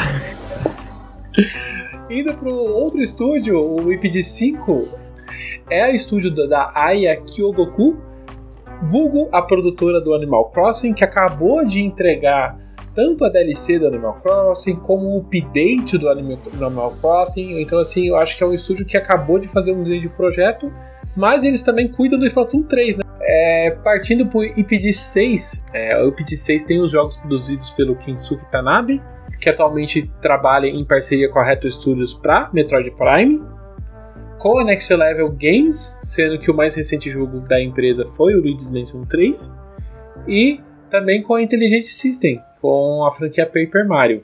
O que, que pode ser que tenha que o Kensuke tá ali maquetando ali com as empresas parceiras? Pro que não é, pro que a gente sabe que poderia ser de sua competência, né? É fora o que nós já conhecemos. Eu já ouvi gente falar do remake do Paper Mario original. No entanto, foi anunciado que ele será lançado agora no, no Expansion Pack do Nintendo Switch, né? Acho que isso esvazia um pouco. É, não faz muito sentido, tipo assim, eles lançarem o, o original num sistema online e fazer um remake. A não ser que eles peguem lá o jogo do, do Pode GameCube. ser também. É, é verdade. Eu, eu acho que questão de remake do Paper Mario é meio que aquela coisa da, da- do tal delírio coletivo da comunidade que tá tentando fazer com que se torne realidade, sabe? Porque ah, existe uma direção muito firme pro Paper Mario nos últimos três jogos que eu acho que eles não vão retornar à fórmula original e, e trazer os originais por mais que o original esteja sendo relançado agora no Nintendo Switch Online, é meio que em detrimento dos jogos atuais, né? Tipo, ah, olha, olha só como era legal. Duas questões im- importantes sobre Paper Mario. Eu até entenderia, é, é, é, entendo o fato passado da série estar com essa direção atualmente, mas aqui na época a gente tinha a Alpha Dream fazendo RPGs do Mario, né? E hoje existe uma lacuna em relação a RPGs tradicionais do Mario, com a falência dela. A série Mario Luigi vai continuar ou Paper Mario vai retornar às origens? Esse é um ponto. E o segundo ponto é uma entrevista do Kinsuke Tanabe, no Iwata Esk, sobre Donkey Kong Country Returns, que ele disse uma questão muito interessante, que todos os estúdios que ele trabalhou, ele, ele, ele percebia que no, no momento que fazia três, se- três sequências do mesmo jogo, o pessoal na quarta já não queria mais saber da franquia, não dava. então assim, é, o Paper Mario tá nessa Maldição. direção, é, tá na, na- na terceira direção, na, na terceira edição da mesma estrutura, agora com Origami King, então, se isso for verdade, tá no momento aí de dar uma guinada, né? De repente Olha, ele- retornar às origens ou um novo rumo. Eles não fizeram quem sabe- três do Quem Super sabe Paper ele Mario. pega aí o. Quem sabe ele pega aí o, o Mario e Luigi e, e coloca em algum outro estúdio pra fazer. É, eu, eu gostaria, porque eu, eu, francamente eu gosto muito de Mario e Luigi. eu- E eu, lamentei demais a, a falência da Alpha Dream. E, e eu tava antecipando, na verdade. Tipo, nossa, mal posso esperar pra quando eles finalmente puderem fazer um jogo pro Switch em HD. É, Nunca aconteceu. e adoraria que tivesse Aconteceu. Mario Luigi novo. Aconteceu, o, o, o Mario Luigi, o Mario Sonic é, de esporte que saiu foi desenvolvido em parte pela Alpha Dream. É verdade, o último jogo deles antes de fechar as portas. Partindo para IPD 7, foi um, esse ano foi um, um ano bastante ocupado ali pelo time do Yoshio Sakamoto, né? Ele, ele lançou três jogos esse ano, né? O remake do Famicom Detective Club, o novo WarioWare, o, o Get It Together pro Switch, e claro, ele revelou e lançou o Metroid Dread. Então eu acho que é mais um estúdio, é mais uma ali uma equipe que teve bastante projeto esse ano, que talvez o ano que vem seja mais um ano de voltar às pranchetas, né? Já a IP8, né, é o famoso time que cuida dos Marios 3D. E ano passado o Júlio estava tendo uma síncope pensando que essa produtora estaria trabalhando num Donkey Kong novo. A gente estava às vésperas de comemorar os 40 anos do Macacão a gente aqui do Ultra N comemorou os 40 anos do Macacão, mas a Nintendo não comemorou. E aí, Júlio, onde está seu Deus? Ah, meu Deus, continua lá no Japão, o criador do Donkey Kong. Segundo as, as fontes, né, o Miyamoto teria sido um dos protagonistas que resolveu expandir supostamente a IPD8 em pelo menos dois times grandes, um para cuidar da, de Mario 3D e o novo Donkey Kong. Eu ainda acredito com, com certas ressalvas, mas ainda acredito no novo DK, tá? Minha ressalva vem pelo fato de que a Emily Rogers, né, que eu e o JV, acho que todo mundo aqui temos é, bastante respeito por tudo que diz, não ter secundado esse, esse rumor, né? Então acho que isso, é, no mínimo, merece uma certa cautela em relação ao suposto novo DK. Mas meu coração, eu não vou negar, meu coração continua acreditando que em algum momento do ano que vem a gente vai ter essa revelação sim. É tipo fiado só amanhã. Só, aí você fica sempre esperando, esperando, esperando. Então, Donkey Kong só ano que vem. E continua com esse pensamento. Não, mas eu, eu, eu creio nos rumores, apesar da, da falta da, da Emily dizendo, apostando e falando: olha, eu ouvi a respeito também, porque uh, tem muita fumaça, muita fumaça mesmo, por causa da tanto do, da aparição de dois personagens do Donkey Kong, não só o Donkey Kong sozinho como como guest no filme do Mario, né? Mas como Cranky Kong também. E outros rumores começaram a surgir a respeito de uma animação de Donkey Kong também, né? Um, uma, uma animação longa-metragem depois do Mario. E começou a ser reportado por gente influente do, da indústria do cinema, não por gente que insider de indústria de jogos, né?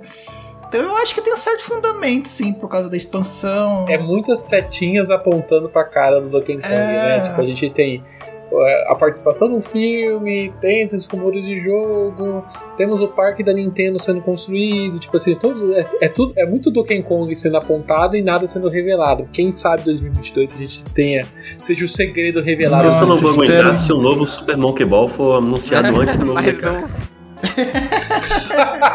o pior é que o produtor deu uns Sim, comentários esses dias. Eu falei, já a Ipid 9 é o pessoal que desenvolveu em conjunto com a Valiant Studios o Mario Kart Home Circuit. Recentemente também recebeu um update com modo multiplayer no, no Switch. Será que eles também estão com algum projeto diferente aí para ser lançado? Não, eles se aposentaram depois de, do Mario Kart 8, eles não precisam fazer mais jogo nenhum. Eles estão ganhando dinheiro do caramba. O pessoal não para de comprar Mario Kart 8. É. Eles estão vivendo nas é. Bahamas. Cara, Mario Kart 8 é o, é o GTA V da Nintendo, né? Nossa. Poxa vida. Você não viu que agora no Reino Unido ele foi o jogo mais vendido no, na, na Black Friday? Caraca. Sim. Fora de série. Agora, é, agora, a gente tem que considerar algumas questões aqui, tá?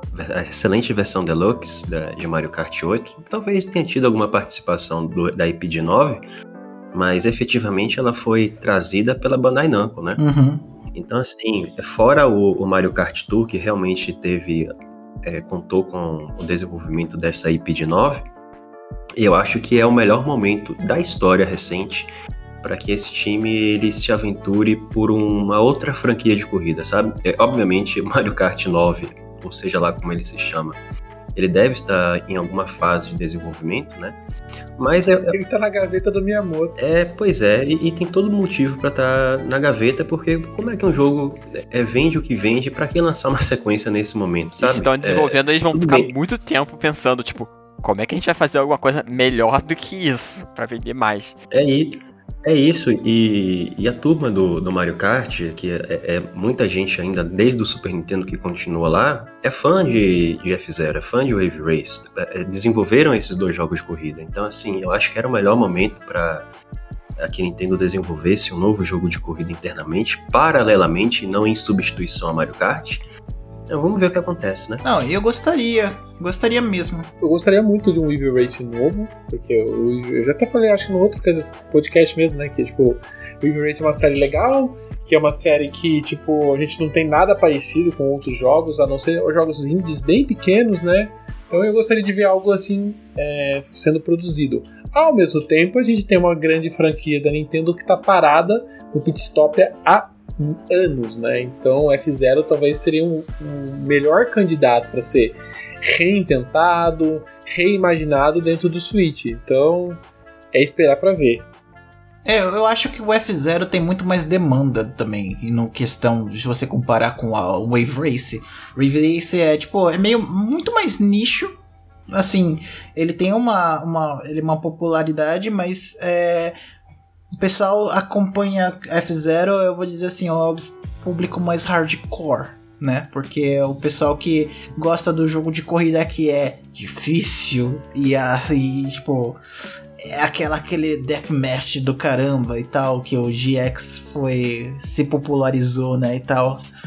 Eu acho que o F0 tem uma chance e é a melhor chance no momento, mas é, assim, meu coração obviamente pede por F0, agora eu acredito nas possibilidades de Wave Race também, apesar de reconhecer que de fato a demanda pode ser um pouco menor, ainda menor do que a de F0 supostamente é. Por quê? É, a NST, né, ela desenvolveu o, o último F0, o Blue Storm, ela teve um protótipo de F0 no, no Wii, que não foi, que usava Balance Board, o Wii Remote e o Nunchunk, mas não foi aprovado unicamente por causa do eSports Resort na época. É, e eles tiveram uma atuação muito maior no Bowser's Fury do que a gente imagina, tá? Eles desenvolveram muitos efeitos, muita questão da física da água, e, e, se você joga um pouco do Bowser's Fury, você sente que aquela estrutura ali, ela poderia, com algum com pouco esforço de desenvolvimento, ser transformada num jogo de corrida, sabe? Como o Wave Race. Eu realmente espero, assim, na, nas, nos meus sonhos, que a NST retorne para Wave Race desenvolvendo enfim, voltando pro desenvolvimento de um jogo próprio, sabe? Ô Júlio, já que você falou de Mario, me remeteu também a o Epidit 10, né? Que é. é um time que também cuida de Mario, só que cuida dos Marios 2D, né? O último jogo que eles lançaram foi em 2019, foi o Super Mario Maker 2. Eles também produziram em conjunto com a. Acho que é, chama 18, a, o port de Pikmin 3 pro Switch em 2020. E teoricamente eles estão com algum outro projeto em desenvolvimento. A gente falou também no podcast anterior e eu repito, eu gostaria muito que Mario 2D fosse reinventado, eu gostaria que Mario 2D recebesse um, um novo é, pacote gráfico que fugisse dessa cara de New que eles têm até hoje, né?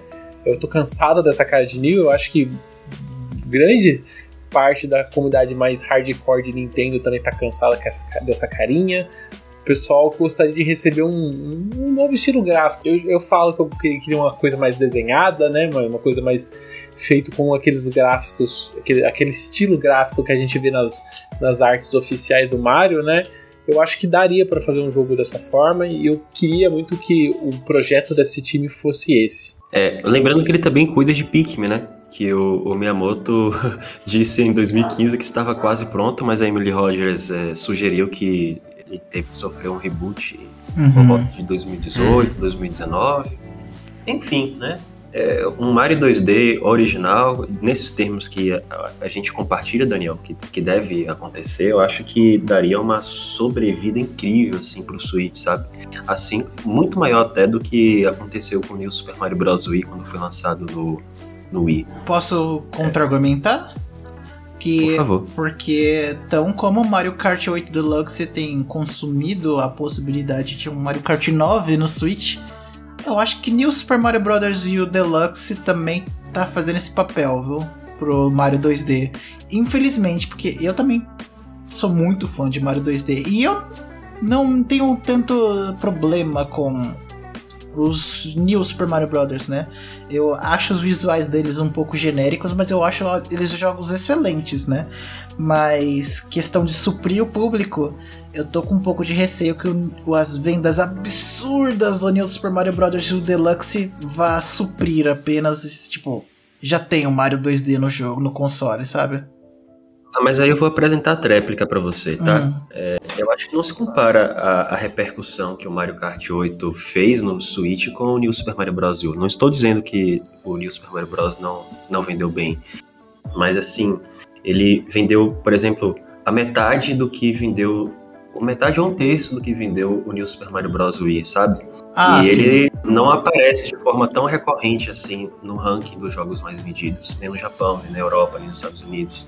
Ele, vamos dizer, ele assombra o top de mais vendidos, mas ele não é presença maciça, sabe? É, eu acho que, enfim, eu acho que tem demanda sim e que precisa acontecer. Eu acho que poderia ser um, um- Eles podiam usar um exemplo, usar como exemplo. Tipo, pô, ainda vende jogo do Mario em 2D. A gente po- eles poderiam ainda continuar fazendo. Então, eu ainda espero ainda um Mario 2D. E do Pikmin 4, eu acho que já dá pra gente pensar como se fosse um Metroid Dread, que foi rumorizado muito tempo atrás e demorou 19 anos. O Pikmin 4 vai ficar Ótimo. nessa história também, de... Vai ficar daqui a muito tempo, aí aparece. Quando tiver todo mundo esquecido. Pra quem acompanha o Ultra N Podcast, no episódio 13 a gente abordou o assunto exército do Nintendo, que são justamente as empresas controladas ou possuem uma grande parceria com a Nintendo, que estão sempre desenvolvendo jogos exclusivos para Big Game. E acho que a mais celebrada atualmente é a Monolith Software. Ela ajuda a Nintendo a desenvolver vários jogos e tá com um projeto sendo ali cozinhado já há bastante tempo já apareceu até alguma- algumas artworks na internet, mas elas não, ela não foi re- é, efetivamente revelada, né? Será que esse projeto é um Xenoblade Chronicles 3 ou eles vão partir para uma nova IP? Ao meu ver, e eu gostaria muito que fosse uma nova IP, eu queria que eles fugissem um pouco do Xenoblade e começasse uma nova, uma nova franquia. Tá. Muita gente grande, né, tem dito Xenoblade Chronicles 3. Eu concordo contigo, Daniel, que poderia sim vir uma nova IP. Agora, poderia ser Xenoblade, na minha opinião, desde que, pelo menos, observasse a questão do sistema de combate. Pra mim, Uhum. sabe, perdeu a mão na, naquele, do jeito que tá. Acho que poderia ser uma questão mais action RPG, mais easy, sabe? Isso é algo menos mais complexo, sobre né? personagem. É, porque assim, honestamente, eu ser fã de Xenoblade, quando você vai criticar o jogo, eles costumam ser bem incisivos, né? Mas eu acho que se perdeu a mão quando eu vejo assim aqueles tutoriais imensos para que você aprenda aquele sistema de combate, é, que simplesmente não é divertido, na minha opinião. Eu poderia aprender se eu quisesse, porque eu aprendi no, no Xenoblade Chronicles é, primeiro, para mim um dos melhores jogos de todos os tempos até hoje. É, mas é, eu acho que depois perdeu a mão e eu acho que a Monolith precisa repensar o sistema de combate a física, principalmente depois que Breath of the Wild deu um banho de física e química em todos os jogos já lançados juntos na história da humanidade. Né? Eu acho que ela tinha esse dever também de reformular essas questões da Xenoblade. E de repente tirar silicone também é um bom. Performance também seria uma boa eles darem uma revisada nos jogos deles, né? É. Porque ah, mesmo depois de tanto tempo do Xenoblade Chronicles 2, eles fizeram o Definitive Edition do original e continuava com os mesmos problemas notórios de resolução quando você joga no jogo portátil e tudo mais, né? Estranho, é, é estranho que é uma, uma um, passa um pente fino nesse tipo de jogo first party, né? Na, da Nintendo. Mas ah, tem a possibilidade de um Xenoblade 3, tem possibilidade de uma nova IP. Aí eu posso também jogar aí um Xenoblade Chronicles X 2. Vai saber. O original falaram que vai ser uma tarefa enorme para ser portado, né? E, e é um jogo estruturalmente muito diferente dos outros Xenoblades, né? É, esse, esse papo do port difícil pro Switch é um papo que eu nunca vi, ainda mais vindo de um estúdio interno É, da Nintendo, sabe? Pra mim, esse, esse é papinho pra desviar foco do, do, do, do port que foi lançado, do remake que foi lançado, Uhum. sabe? Eu já, já espero que seja uma nova IP, né? Porque eles estavam. Já tinha um tempo já, tem bastante tempo. Acho que foi em 2018, né? Que no site deles eles estavam contratando, botaram aquela arte bonita e tal, de um RPG medieval. Eu espero que seja esse RPG medieval e que não seja um, um Xenoblade. O rumor do de ter um Xenoblade 3 e tal, eu acho meio furado, meio estranho. Porque surgiu com uma dubladora, né? Que, faz, que fez a voz da, da Melia. Eu acho que, sei lá, ela é só uma dubladora e tal. Ela pode ter refeito a dublagem do Chronicles, né? Do Definitive, do, Definitive, Definitive Edition, que tem um conteúdo extra. Eu acho que quando ela dublou aquilo, ela foi depois falar. Só que ela meio que, como não tá ligada no mundo dos jogos, pra ela, ela tava fazendo, sei lá, uma sequência, mas era só aquela parte extra. Então, eu acho que se eles anunciarem algo, vai ser um, uma nova IP, né? Aquele jogo medieval. Outro estúdio muito celebrado e aguardado é os projetos da Retro Studio, né? A gente sabe que eles estão com o Metroid Prime 4. O Metroid Prime 4 foi reiniciado e desde então a gente não sabe nada sobre ele. Será que a gente consegue ver alguma coisa de Metroid Prime 4, nem que for pelo menos o, o, título oficial do jogo no ano de 2022? E até adicionando, né, a gente tem outros rumores em volta de, da Retro Studio, né?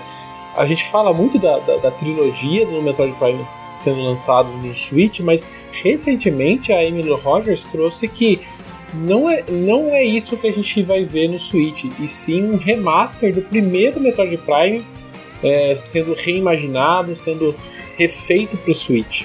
Em relação ao Metroid Prime 4, eu não duvido de um teaser, de um trailer no ano que vem, até mesmo porque, sendo real, e eu acredito que é real, esse Metroid Prime Definitive Edition pro ano que vem, eu acho que um, um anúncio simultâneo seria muito bom do ponto de vista de repercussão, de hype, né, de, de criar uma sinergia entre ambos os jogos. Mas definitivamente não acredito em Metroid Prime 4 em 2022, talvez nem em 2023. Mas falando sobre esse Metroid Prime, é, no, no tweet que a Emily Rogers é, anunciou que seria essa, esse remaster, né? Eu acabei é, comentando com ela de algumas alguns roteiros que eu tinha visto no LinkedIn de alguns desenvolvedores da Retro Studios que de fato havia um jogo que começou seu desenvolvimento por volta no, do início de 2018 e de, depois que o Metroid Prime 4 original fracassou, a Retro começou a desenvolver ambos os jogos, né? Então a Retro está completamente por trás desse Metroid Prime. Ela diz que ela recusou é, atribuir a esse Metroid Prime o título de remake. Ela disse que a Nintendo internamente trata como remaster e comparou para a gente ter uma ideia de, do que esperar em relação à Definitive Edition de Xenoblade Chronicles, né? O que eu achei muito positivo, porque além de, de ter melhorado bastante os gráficos e texturas, ele trouxe muito do conteúdo que foi é, que foi cortado do Xenoblade Chronicles original. Então, assim, eu realmente tenho uma expectativa muito grande, porque existe vastíssimo material que não foi utilizado no Metroid Prime original, todos eles de muita qualidade, que poderiam ser implementados agora. Se isso acontecer, eu vou ficar muito feliz. Eu acho que tem muito fundamento a ideia de um remake, um remaster, seja lá como eles definam, do Prime 1 com a contratação, quantidade de gente que eles contrataram para fazer o Prime 4. Porque se vocês se bem se não se lembram bem, é o Wind Waker HD foi produzido pela equipe do Aonuma internamente, né, diferente dos outros uh, remasters de Zelda, para a equipe treinar com desenvolvimento HD de um jogo Zelda, né? E eu acho que é, é um tipo de experiência muito importante para a equipe passar por esse projeto antes de ir para o prato principal. Então, eu talvez não espere uma, uma, algo de grande escala para um remake ou um remaster de Metroid Prime, mas eu acho que tem fundamento para treinar a equipe atual de, de, da Retro Studios, que não é a mesma da época da trilogia original, basicamente, né? E, e ter tipo uma, uma equipe preparada para um projeto completamente original. Eu acho que seria faria muito sentido que fosse esse o, a linha de pensamento deles. De parceira para desenvolvedora da Nintendo, agora a Next Level Games pertence 100% à Nintendo. Ela foi adquirida no, no, durante o ano de 2021 Por enquanto a gente não sabe de nada que os canadenses estão desenvolvendo. Tem muita gente que torce para que o Mario Strikers seja revivido pela, pela empresa, né? Mas agora conversando com vocês aqui, passou pela minha cabeça, e se eles pegassem a franquia Mario e Luigi e colocasse, fizesse um jogo novo com eles? Mas. Não sei. RPG? É, RPG. É, acredito- É, eles, eles são bem, tipo, vamos dizer assim, a, é, a- ele tem um currículo bem Ecléticos. variado, é, exatamente. Eles fizeram first person, eles fizeram um jogo de esporte, né, como Punch Out e o Mario Strikers e é, survival horror com, com o Luigi's Mansion. é, eles, eles têm um currículo bem variado. Quem sabe eles surpreendem a gente com alguma coisa do tipo. Eu acho que eles, é, assim, Mario Luigi acho que precisa sim de uma desenvolvedora e eu acredito que o Ocidente ela, ela pode fazer RPGs fantásticos. Só acho que não vai ser bem o pensamento da Nintendo não, porque já tem muita gente fazendo RPG. E assim, é, eu acho que ela, ela precisaria usar os estúdios ocidentais para trazer coisas assim, talvez com uma pegada mais ocidental. Eu vejo a Next Level, sei lá, talvez o Excite Bike ou algum jogo de corrida que esquecido ou, ou uma franquia assim de esporte, sabe? Júlio, Não vejo muito com RPG não. Júlio, eles vão reviver Project Hammer. Nossa. Bom, isso aí é- é- tem que bater três vezes na madeira, né? Porque isso aí dá muito azar. Eu não quero que aconteça a mesma coisa que aconteceu com a NST. O Mario Party Superstar acabou de ser lançado e ele é desenvolvido pela ND Cube, que já entregou outros dois jogos, né? O primeiro Mario Party e o F- 51 Clubhouse, né? Que é aquela coleção de mini-jogos.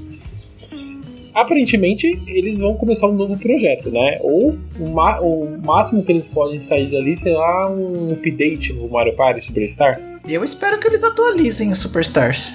É, não tem um, um- Eles não fizeram um datamine e tal, que parece que vai ter mais cinco tabuleiros que tem espaço, ou pra personagem. Acho que pode ser que aconteça isso. Eu ia falar nesse sentido mesmo, Teus. É, eu, nem, eu nem sabia do datamine, na verdade, mas assim, a página no jogo no eShop indica que ele tá classificado porque vai ter transações com dinheiro dentro dos jogos. Acho que indica DLC, sabe? É, e assim, eu não duvido de um. Além dessa questão da atualização, eu não duvido de um jogo novo da NG Cube em 2022, porque o Mario Party Superstar é fantástico, mas assim, ele basicamente usa né, a engine de Super Mario Party e reaproveita o conteúdo de, dos outros 10 jogos anteriores da franquia. Então isso cons geralmente consome muito menos recursos humanos do que é, botar a massa cinzenta para pensar em coisas originais, sabe? Então eu não acho impossível não. A NST, no começo do ano, ela portou o Super Mario 3D World, não só portou, como também trabalhou efetivamente com o desenvolvimento do, do DLC ali, do update Bowser Fury. Né? A gente comentou bastante até no cast que a gente fez sobre isso. O que será que a NST pode estar fazendo? Tem muito jogo tra, tra, atolado no Wii U ainda, né, gente? Talvez esse povo fosse a, o braço de portar as coisas pro, pro Switch, né? Pegar, um Nintendo Land da vida, um NES Remix, uh, tem Yoshi's Woolly World, essas coisas assim. Podia rolar. Podia rolar. Eu acho que eles são a, a equipe perfeita para isso, porque eles mexeram bastante no Super Mario 3D World. Eu, em relação ao NST, é, a gente viu que nos últimos relatórios financeiros da Nintendo, ela disse que tem dinheiro pra caramba em caixa e que ela pode utilizar esses recursos para comprar novos estúdios, mas que ela estaria priorizando o investimento nos estúdios existentes. Eu acredito que até pelo trabalho em Bowser's Fury, um jogo original, não só no, no de Super Mario 3D World, eu acho que a gente pode se surpreender com o renascimento aí da NST nos próximos anos, algo parecido com o que é, tem acontecido com a Retro, sabe? Eu espero que eles comecem a desenvolver jogos originais a partir de agora. A Intelligent System, né, a gente acabou de falar que ela lançou o Paper Mario Origami King 2020, agora há pouco o WarioWare Get It Together em 2021, e a gente também comentou que talvez ela esteja ali no, com o Fire Emblem Remake na manga, né? Tem espaço para mais alguma coisa também? Olha, eu acho que se dependendo do escopo do Fire Emblem, que considerando o Fire Emblem o, o, o, o remake que eles lançaram pro 3DS, que foi bem ambicioso, eu acho que, que, é, que é só isso que eles teriam pra um ano mesmo. A Game Freak, a gente sabe que ela tá com o Arceus logo no começo do ano, mas já o pessoal já tá meio ali na, na, na conjectura de ter uma nova geração de Pokémon e a gente poderia ver durante 2022. Eu gostaria que a Game Freak desse uma respirada no Pokémon, deixasse ele um, um tempinho a mais, sei lá, fosse trabalhando o Arceus, algum, sei lá, uma DLC no Arceus e estendesse o, o prazo de desenvolvimento de, um novo, de uma nova geração um pouco além. Mas conhecendo a Game Freak e seus jogos anuais de Pokémon, né, a gente não pode esperar tanto isso. Tem algum outro rumor a respeito dessa nova, nova geração de Pokémon, Sador? Não, não necessariamente, mas agora que eles estão é, se dispondo a, a terceirizar né, o desenvolvimento de Pokémon, que eles terceirizaram o, é, é o, Diamond Pearl, e é, eu fico pensando se eles não vão se é, fazer mais isso agora na- com frequência, né, mesmo para os jogos mainline, porque se eles vão dar suporte para Pokémon Legends por um período, eu imagino que eles vão ficar com mãos ocupadas, né? Então, mas as máquinas não podem parar, Pokémon precisa sair todo ano, todo ano. E outra empresa que eu gosto bastante é a Greza, né? A Greza é aquela que entregou pra gente o remake de Link's Awakening e recentemente eles trabalharam no remaster do Mythopia, né? É, e o meu sonho é ver a Greza trabalhando ou em novos remakes, né? Ali do Oracle of Season e o Ages, né? Nesse mesmo padrão que ela já criou pro Link's Awakening, ou eu gostaria que ela pegasse aquele projeto que ela lançou pro 3DS e fosse é, lança, e fosse portado pro Switch. Me Qual? fugiu o nome. Ever- é? Oasis. Ah, Overrace. Esse eu queria. Eu joguei a demo na época, era muito legal. O pessoal elogiou muito, mas como eles são Uhum. muito no finalzinho Uhum. ali do, do 3DS, ele acabou meio batido, né? E como eles já têm essa expertise de pegar um jogo do, do 3DS e migrar pro Switch com o Mythopia, por que não fazer isso com Ever Oasis, que é uma franquia que eles mesmos criaram, né? É uma IP nova, por que não fazer isso? Eu gostaria de que acontecesse isso. Que parece muito melhor do que Mitopia. É, com certeza. Outra empresa que está um pouco sumida é a Goodfield, né? Ela é aquela que desenvolveu o, o Yoshi Craft World. Ele foi lançado lá em 2019 e desde então a única coisa que a gente sabe é que eles estão trabalhando meio que num sucessor es- espiritual do Goemon. Até apareceu alguma coisinha na revista Famitsu, uma revista japonesa, mas também é outra, outra empresa que meio que sumiu e desde então a gente não ficou sabendo de mais nada. Né? A Goodfield é tipo é, também a, é a empresa que a, a Nintendo vai sempre recorrer quando precisa de um, de um joguinho mais, vamos dizer assim, mais casual, como Yoshi ou Kirby ah, Epic Yarn, né?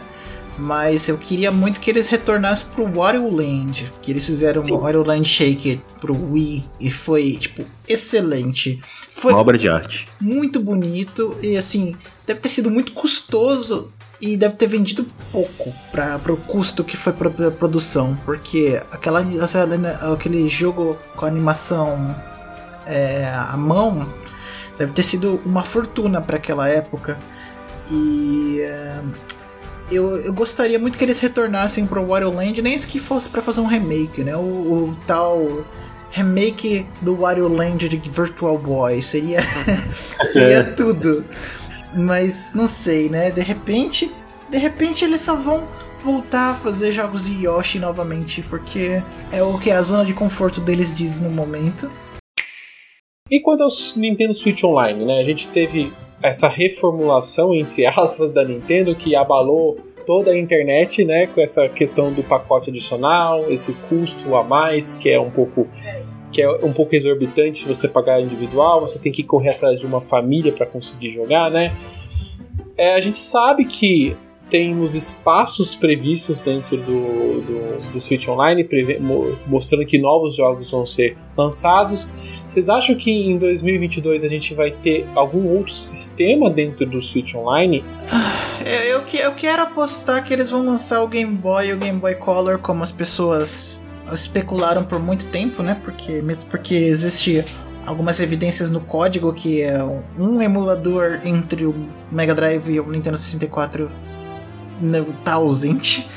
É, mas eu acho isso muito difícil. Assim, se eles continuarem sustentando game, é, esses jogos com um, um jogo por a cada dois, três meses, ou um ou dois jogos de NES, tipo, as coisas vão, não vão mudar de figura. Vai eventualmente ficar uma biblioteca bem vistosa, mas as pessoas não vão, não vão mudar de opinião a respeito do Nintendo Switch Online. Vai com todo mundo continuar criticando da mesma forma. E, olha, em relação a isso aí, eu só quero fazer uma previsão. Eu acho que GoldenEye 007 chega em 2022 no Spencer Pack.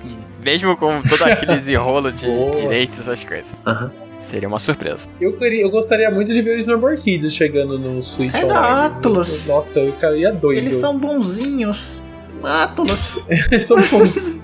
por favor, libera os bichinhos no- na neve, por favor. E a gente, ano que vem, o Switch tá completando 5 aninhos. A gente vai fazer aniversário de 5 aninhos com o Switch. E até, até agora a gente não teve nenhum sinal de redução de preços nos jogos. É, Quando a gente fala de redução de preço, a gente tá falando daquela linha Nintendo Selects. Será que ano que vem não tá na hora de sair uma linha de grandes clássicos com preços reduzidos? Eu acho que seria bom. Seria, já estaria na hora de vir um, um Nintendo Select aí. Os Nintendo Selects fo- são introduzidos quando as vendas dos jogos estão ficando um pouco mais devagar, Uhum. né? E Ou seja, a gente não vai É. ter Nintendo Select ano que vem, gente. Parem de comprar Mario Kart. Senão a gente não vai ter Nintendo Select. A culpa é de É, vocês que eu- estão comprando aí esses jogos aí. A culpa é de vocês. A É. também, mas tudo bem.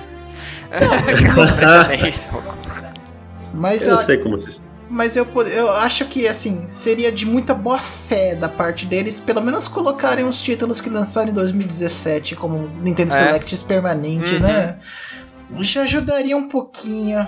Eu, eu acho que passou. Já dava pra fazer pelo com Arms, É. com Yoshi Craft World. Sim, sim. Tem o, o Anti-Switch. Sabe esses jogos menos aclamados que a gente Uhum. sabe que estão ali, estão meio que largados as traças ali na, na- na coleção ali da Nintendo. Então eu acho que dá pra fazer já. O, o- pelo menos não precisa ser. Ca... É que normalmente o Nintendo Select são os jogos mais celebrados. Sim. né? É. Então, quando a gente vai lá no Nintendo 64, a gente tinha o Mario 64, a gente tinha o Ocarina of Time com o preço reduzido. Então eu entendo. é, a Nintendo sempre pega os realmente os jogos mais conhecidos e coloca nessa linha. Mas por que não fazer com uma linha, sei lá, a série B ali de jogos? Eu acho que daria. O negócio do origi originalmente era Player's Choice, né? E o Player's Choice era quando o jogo atingia mais de um milhão de cópias vendidas. Que na época era bastante coisa, né? Hoje em dia um, um jogo atingir um milhão de cópias pode ser considerado até fracasso. Mas aí ficava com aquela, com aquela, com aquele gráfico dourado no, no, no cartucho, né? Então, tipo, mas você sabia que o jogo vendeu pra caramba. Hoje em dia é o contrário. Eles fazem isso pra quando o jogo tá, tipo assim, não que ele esteja vendendo mal, mas é porque ele já não está vendendo tanto quanto ele vende, vendia antes, né? Então, aí eles fazem o Nintendo Select. E esse ano a gente recebeu o modelo OLED do Nintendo Switch, né? Que muitos, muito na época falava-se de um, um Nintendo Switch Pro e a gente acabou recebendo só um Nintendo Switch com tela melhor. Que é um pouco que a gente até falou no podcast de 2021, né? Que eu não esperava um, um novo modelo mais poderoso, sim esperava só um modelo com coisas melhores. E é o que o OLED é. O OLED tem um espaço maior, uma tela melhor, mas continua sendo o Nintendo Switch que a gente conhece. Vocês acham que em 2022 a gente vai ter alguma coisa de hardware? Eu sinceramente não acho que a gente, eu não acho que a gente vai ter coisa é, hardware novo da Nintendo em 2022. A gente tá falou aqui o podcast ficou enorme, por quê? Porque a gente tem tanta coisa que já foi revelada, fora os rumores do que pode aparecer, que, desculpa, o Switch tá muito bem obrigado no mercado, sabe? Não tem espaço para um outro hardware. O máximo que eu vejo, sei lá, é um Nintendo Switch de cor diferente, um, um Nintendo Switch Splatoon com est- estampas de lulinhas nele, um Nintendo Switch Breath of the Wild com um visual diferente, dourado, por que não? Sabe? Eu não vejo modelo novo pro Switch. Minha posição a respeito disso A Nintendo pode até lançar um modelo novo do Switch. Bom, seja com um hardware melhor, seja com, com luzinha acendendo, o que seja. Mas não por causa dos rumores que as pessoas apontam. Ai, que ela está preocupada que ela vai perder espaço para os novos hardwares do, das, dos concorrentes e coisas do. Não, é porque é puro hábito deles. A Nintendo lança a revisão dos, dos principalmente dos portáteis dele como, como se não fosse nada, né? Tipo, é, o DS é que eu diga, né? O DS teve quê? Umas cinco revisões diferentes. e é possível, é possível que aconteça, mas eu não acho que eles estejam morrendo de pressa porque eles estão desesperados em perder uma, um, um, um, público, sabe? É questão de, de hábito mesmo deles, é porque eles sabem da logística deles quando eles ah, quando as coisas estão esfriando um pouquinho. E vocês, o que vocês esperam para 2022? Já montou seu wishlist de jogos que querem jogar nesse ano? Deixa aqui embaixo nos comentários o que você espera para 2022, que surpresa que você quer ver dos estúdios da Nintendo. Cyberwolf, eu queria agradecer a sua presença e onde o pessoal pode te encontrar. Eu agradeço demais se vocês terem me convidado mais uma vez. É sempre um prazer estar participando, viu? É, o pessoal pode me encontrar no Twitter, no cyberwolf_jv. E lá eu fico lá batendo papo com o pessoal, falando minhas bobagens, especulando. Obrigado, viu, pela, pelo convite. Você também pode seguir o Ultra N Podcast nas redes sociais. É só procurar pela arroba Ultra N Podcast. Se você chegou até o final e não se inscreveu no canal, se inscreve, deixa o seu like. Eu sou Daniel Rensober, você encontra lá no Twitter na arroba Daniel Ren. E eu sou o Teus, vocês podem me encontrar na arroba Jackson Teus com underline no final. Eu sou o Júlio e estou no Twitter pela arroba Júlio Rodrigo X. A gente se vê daqui 15 dias. Até mais. Tchau. Tchau.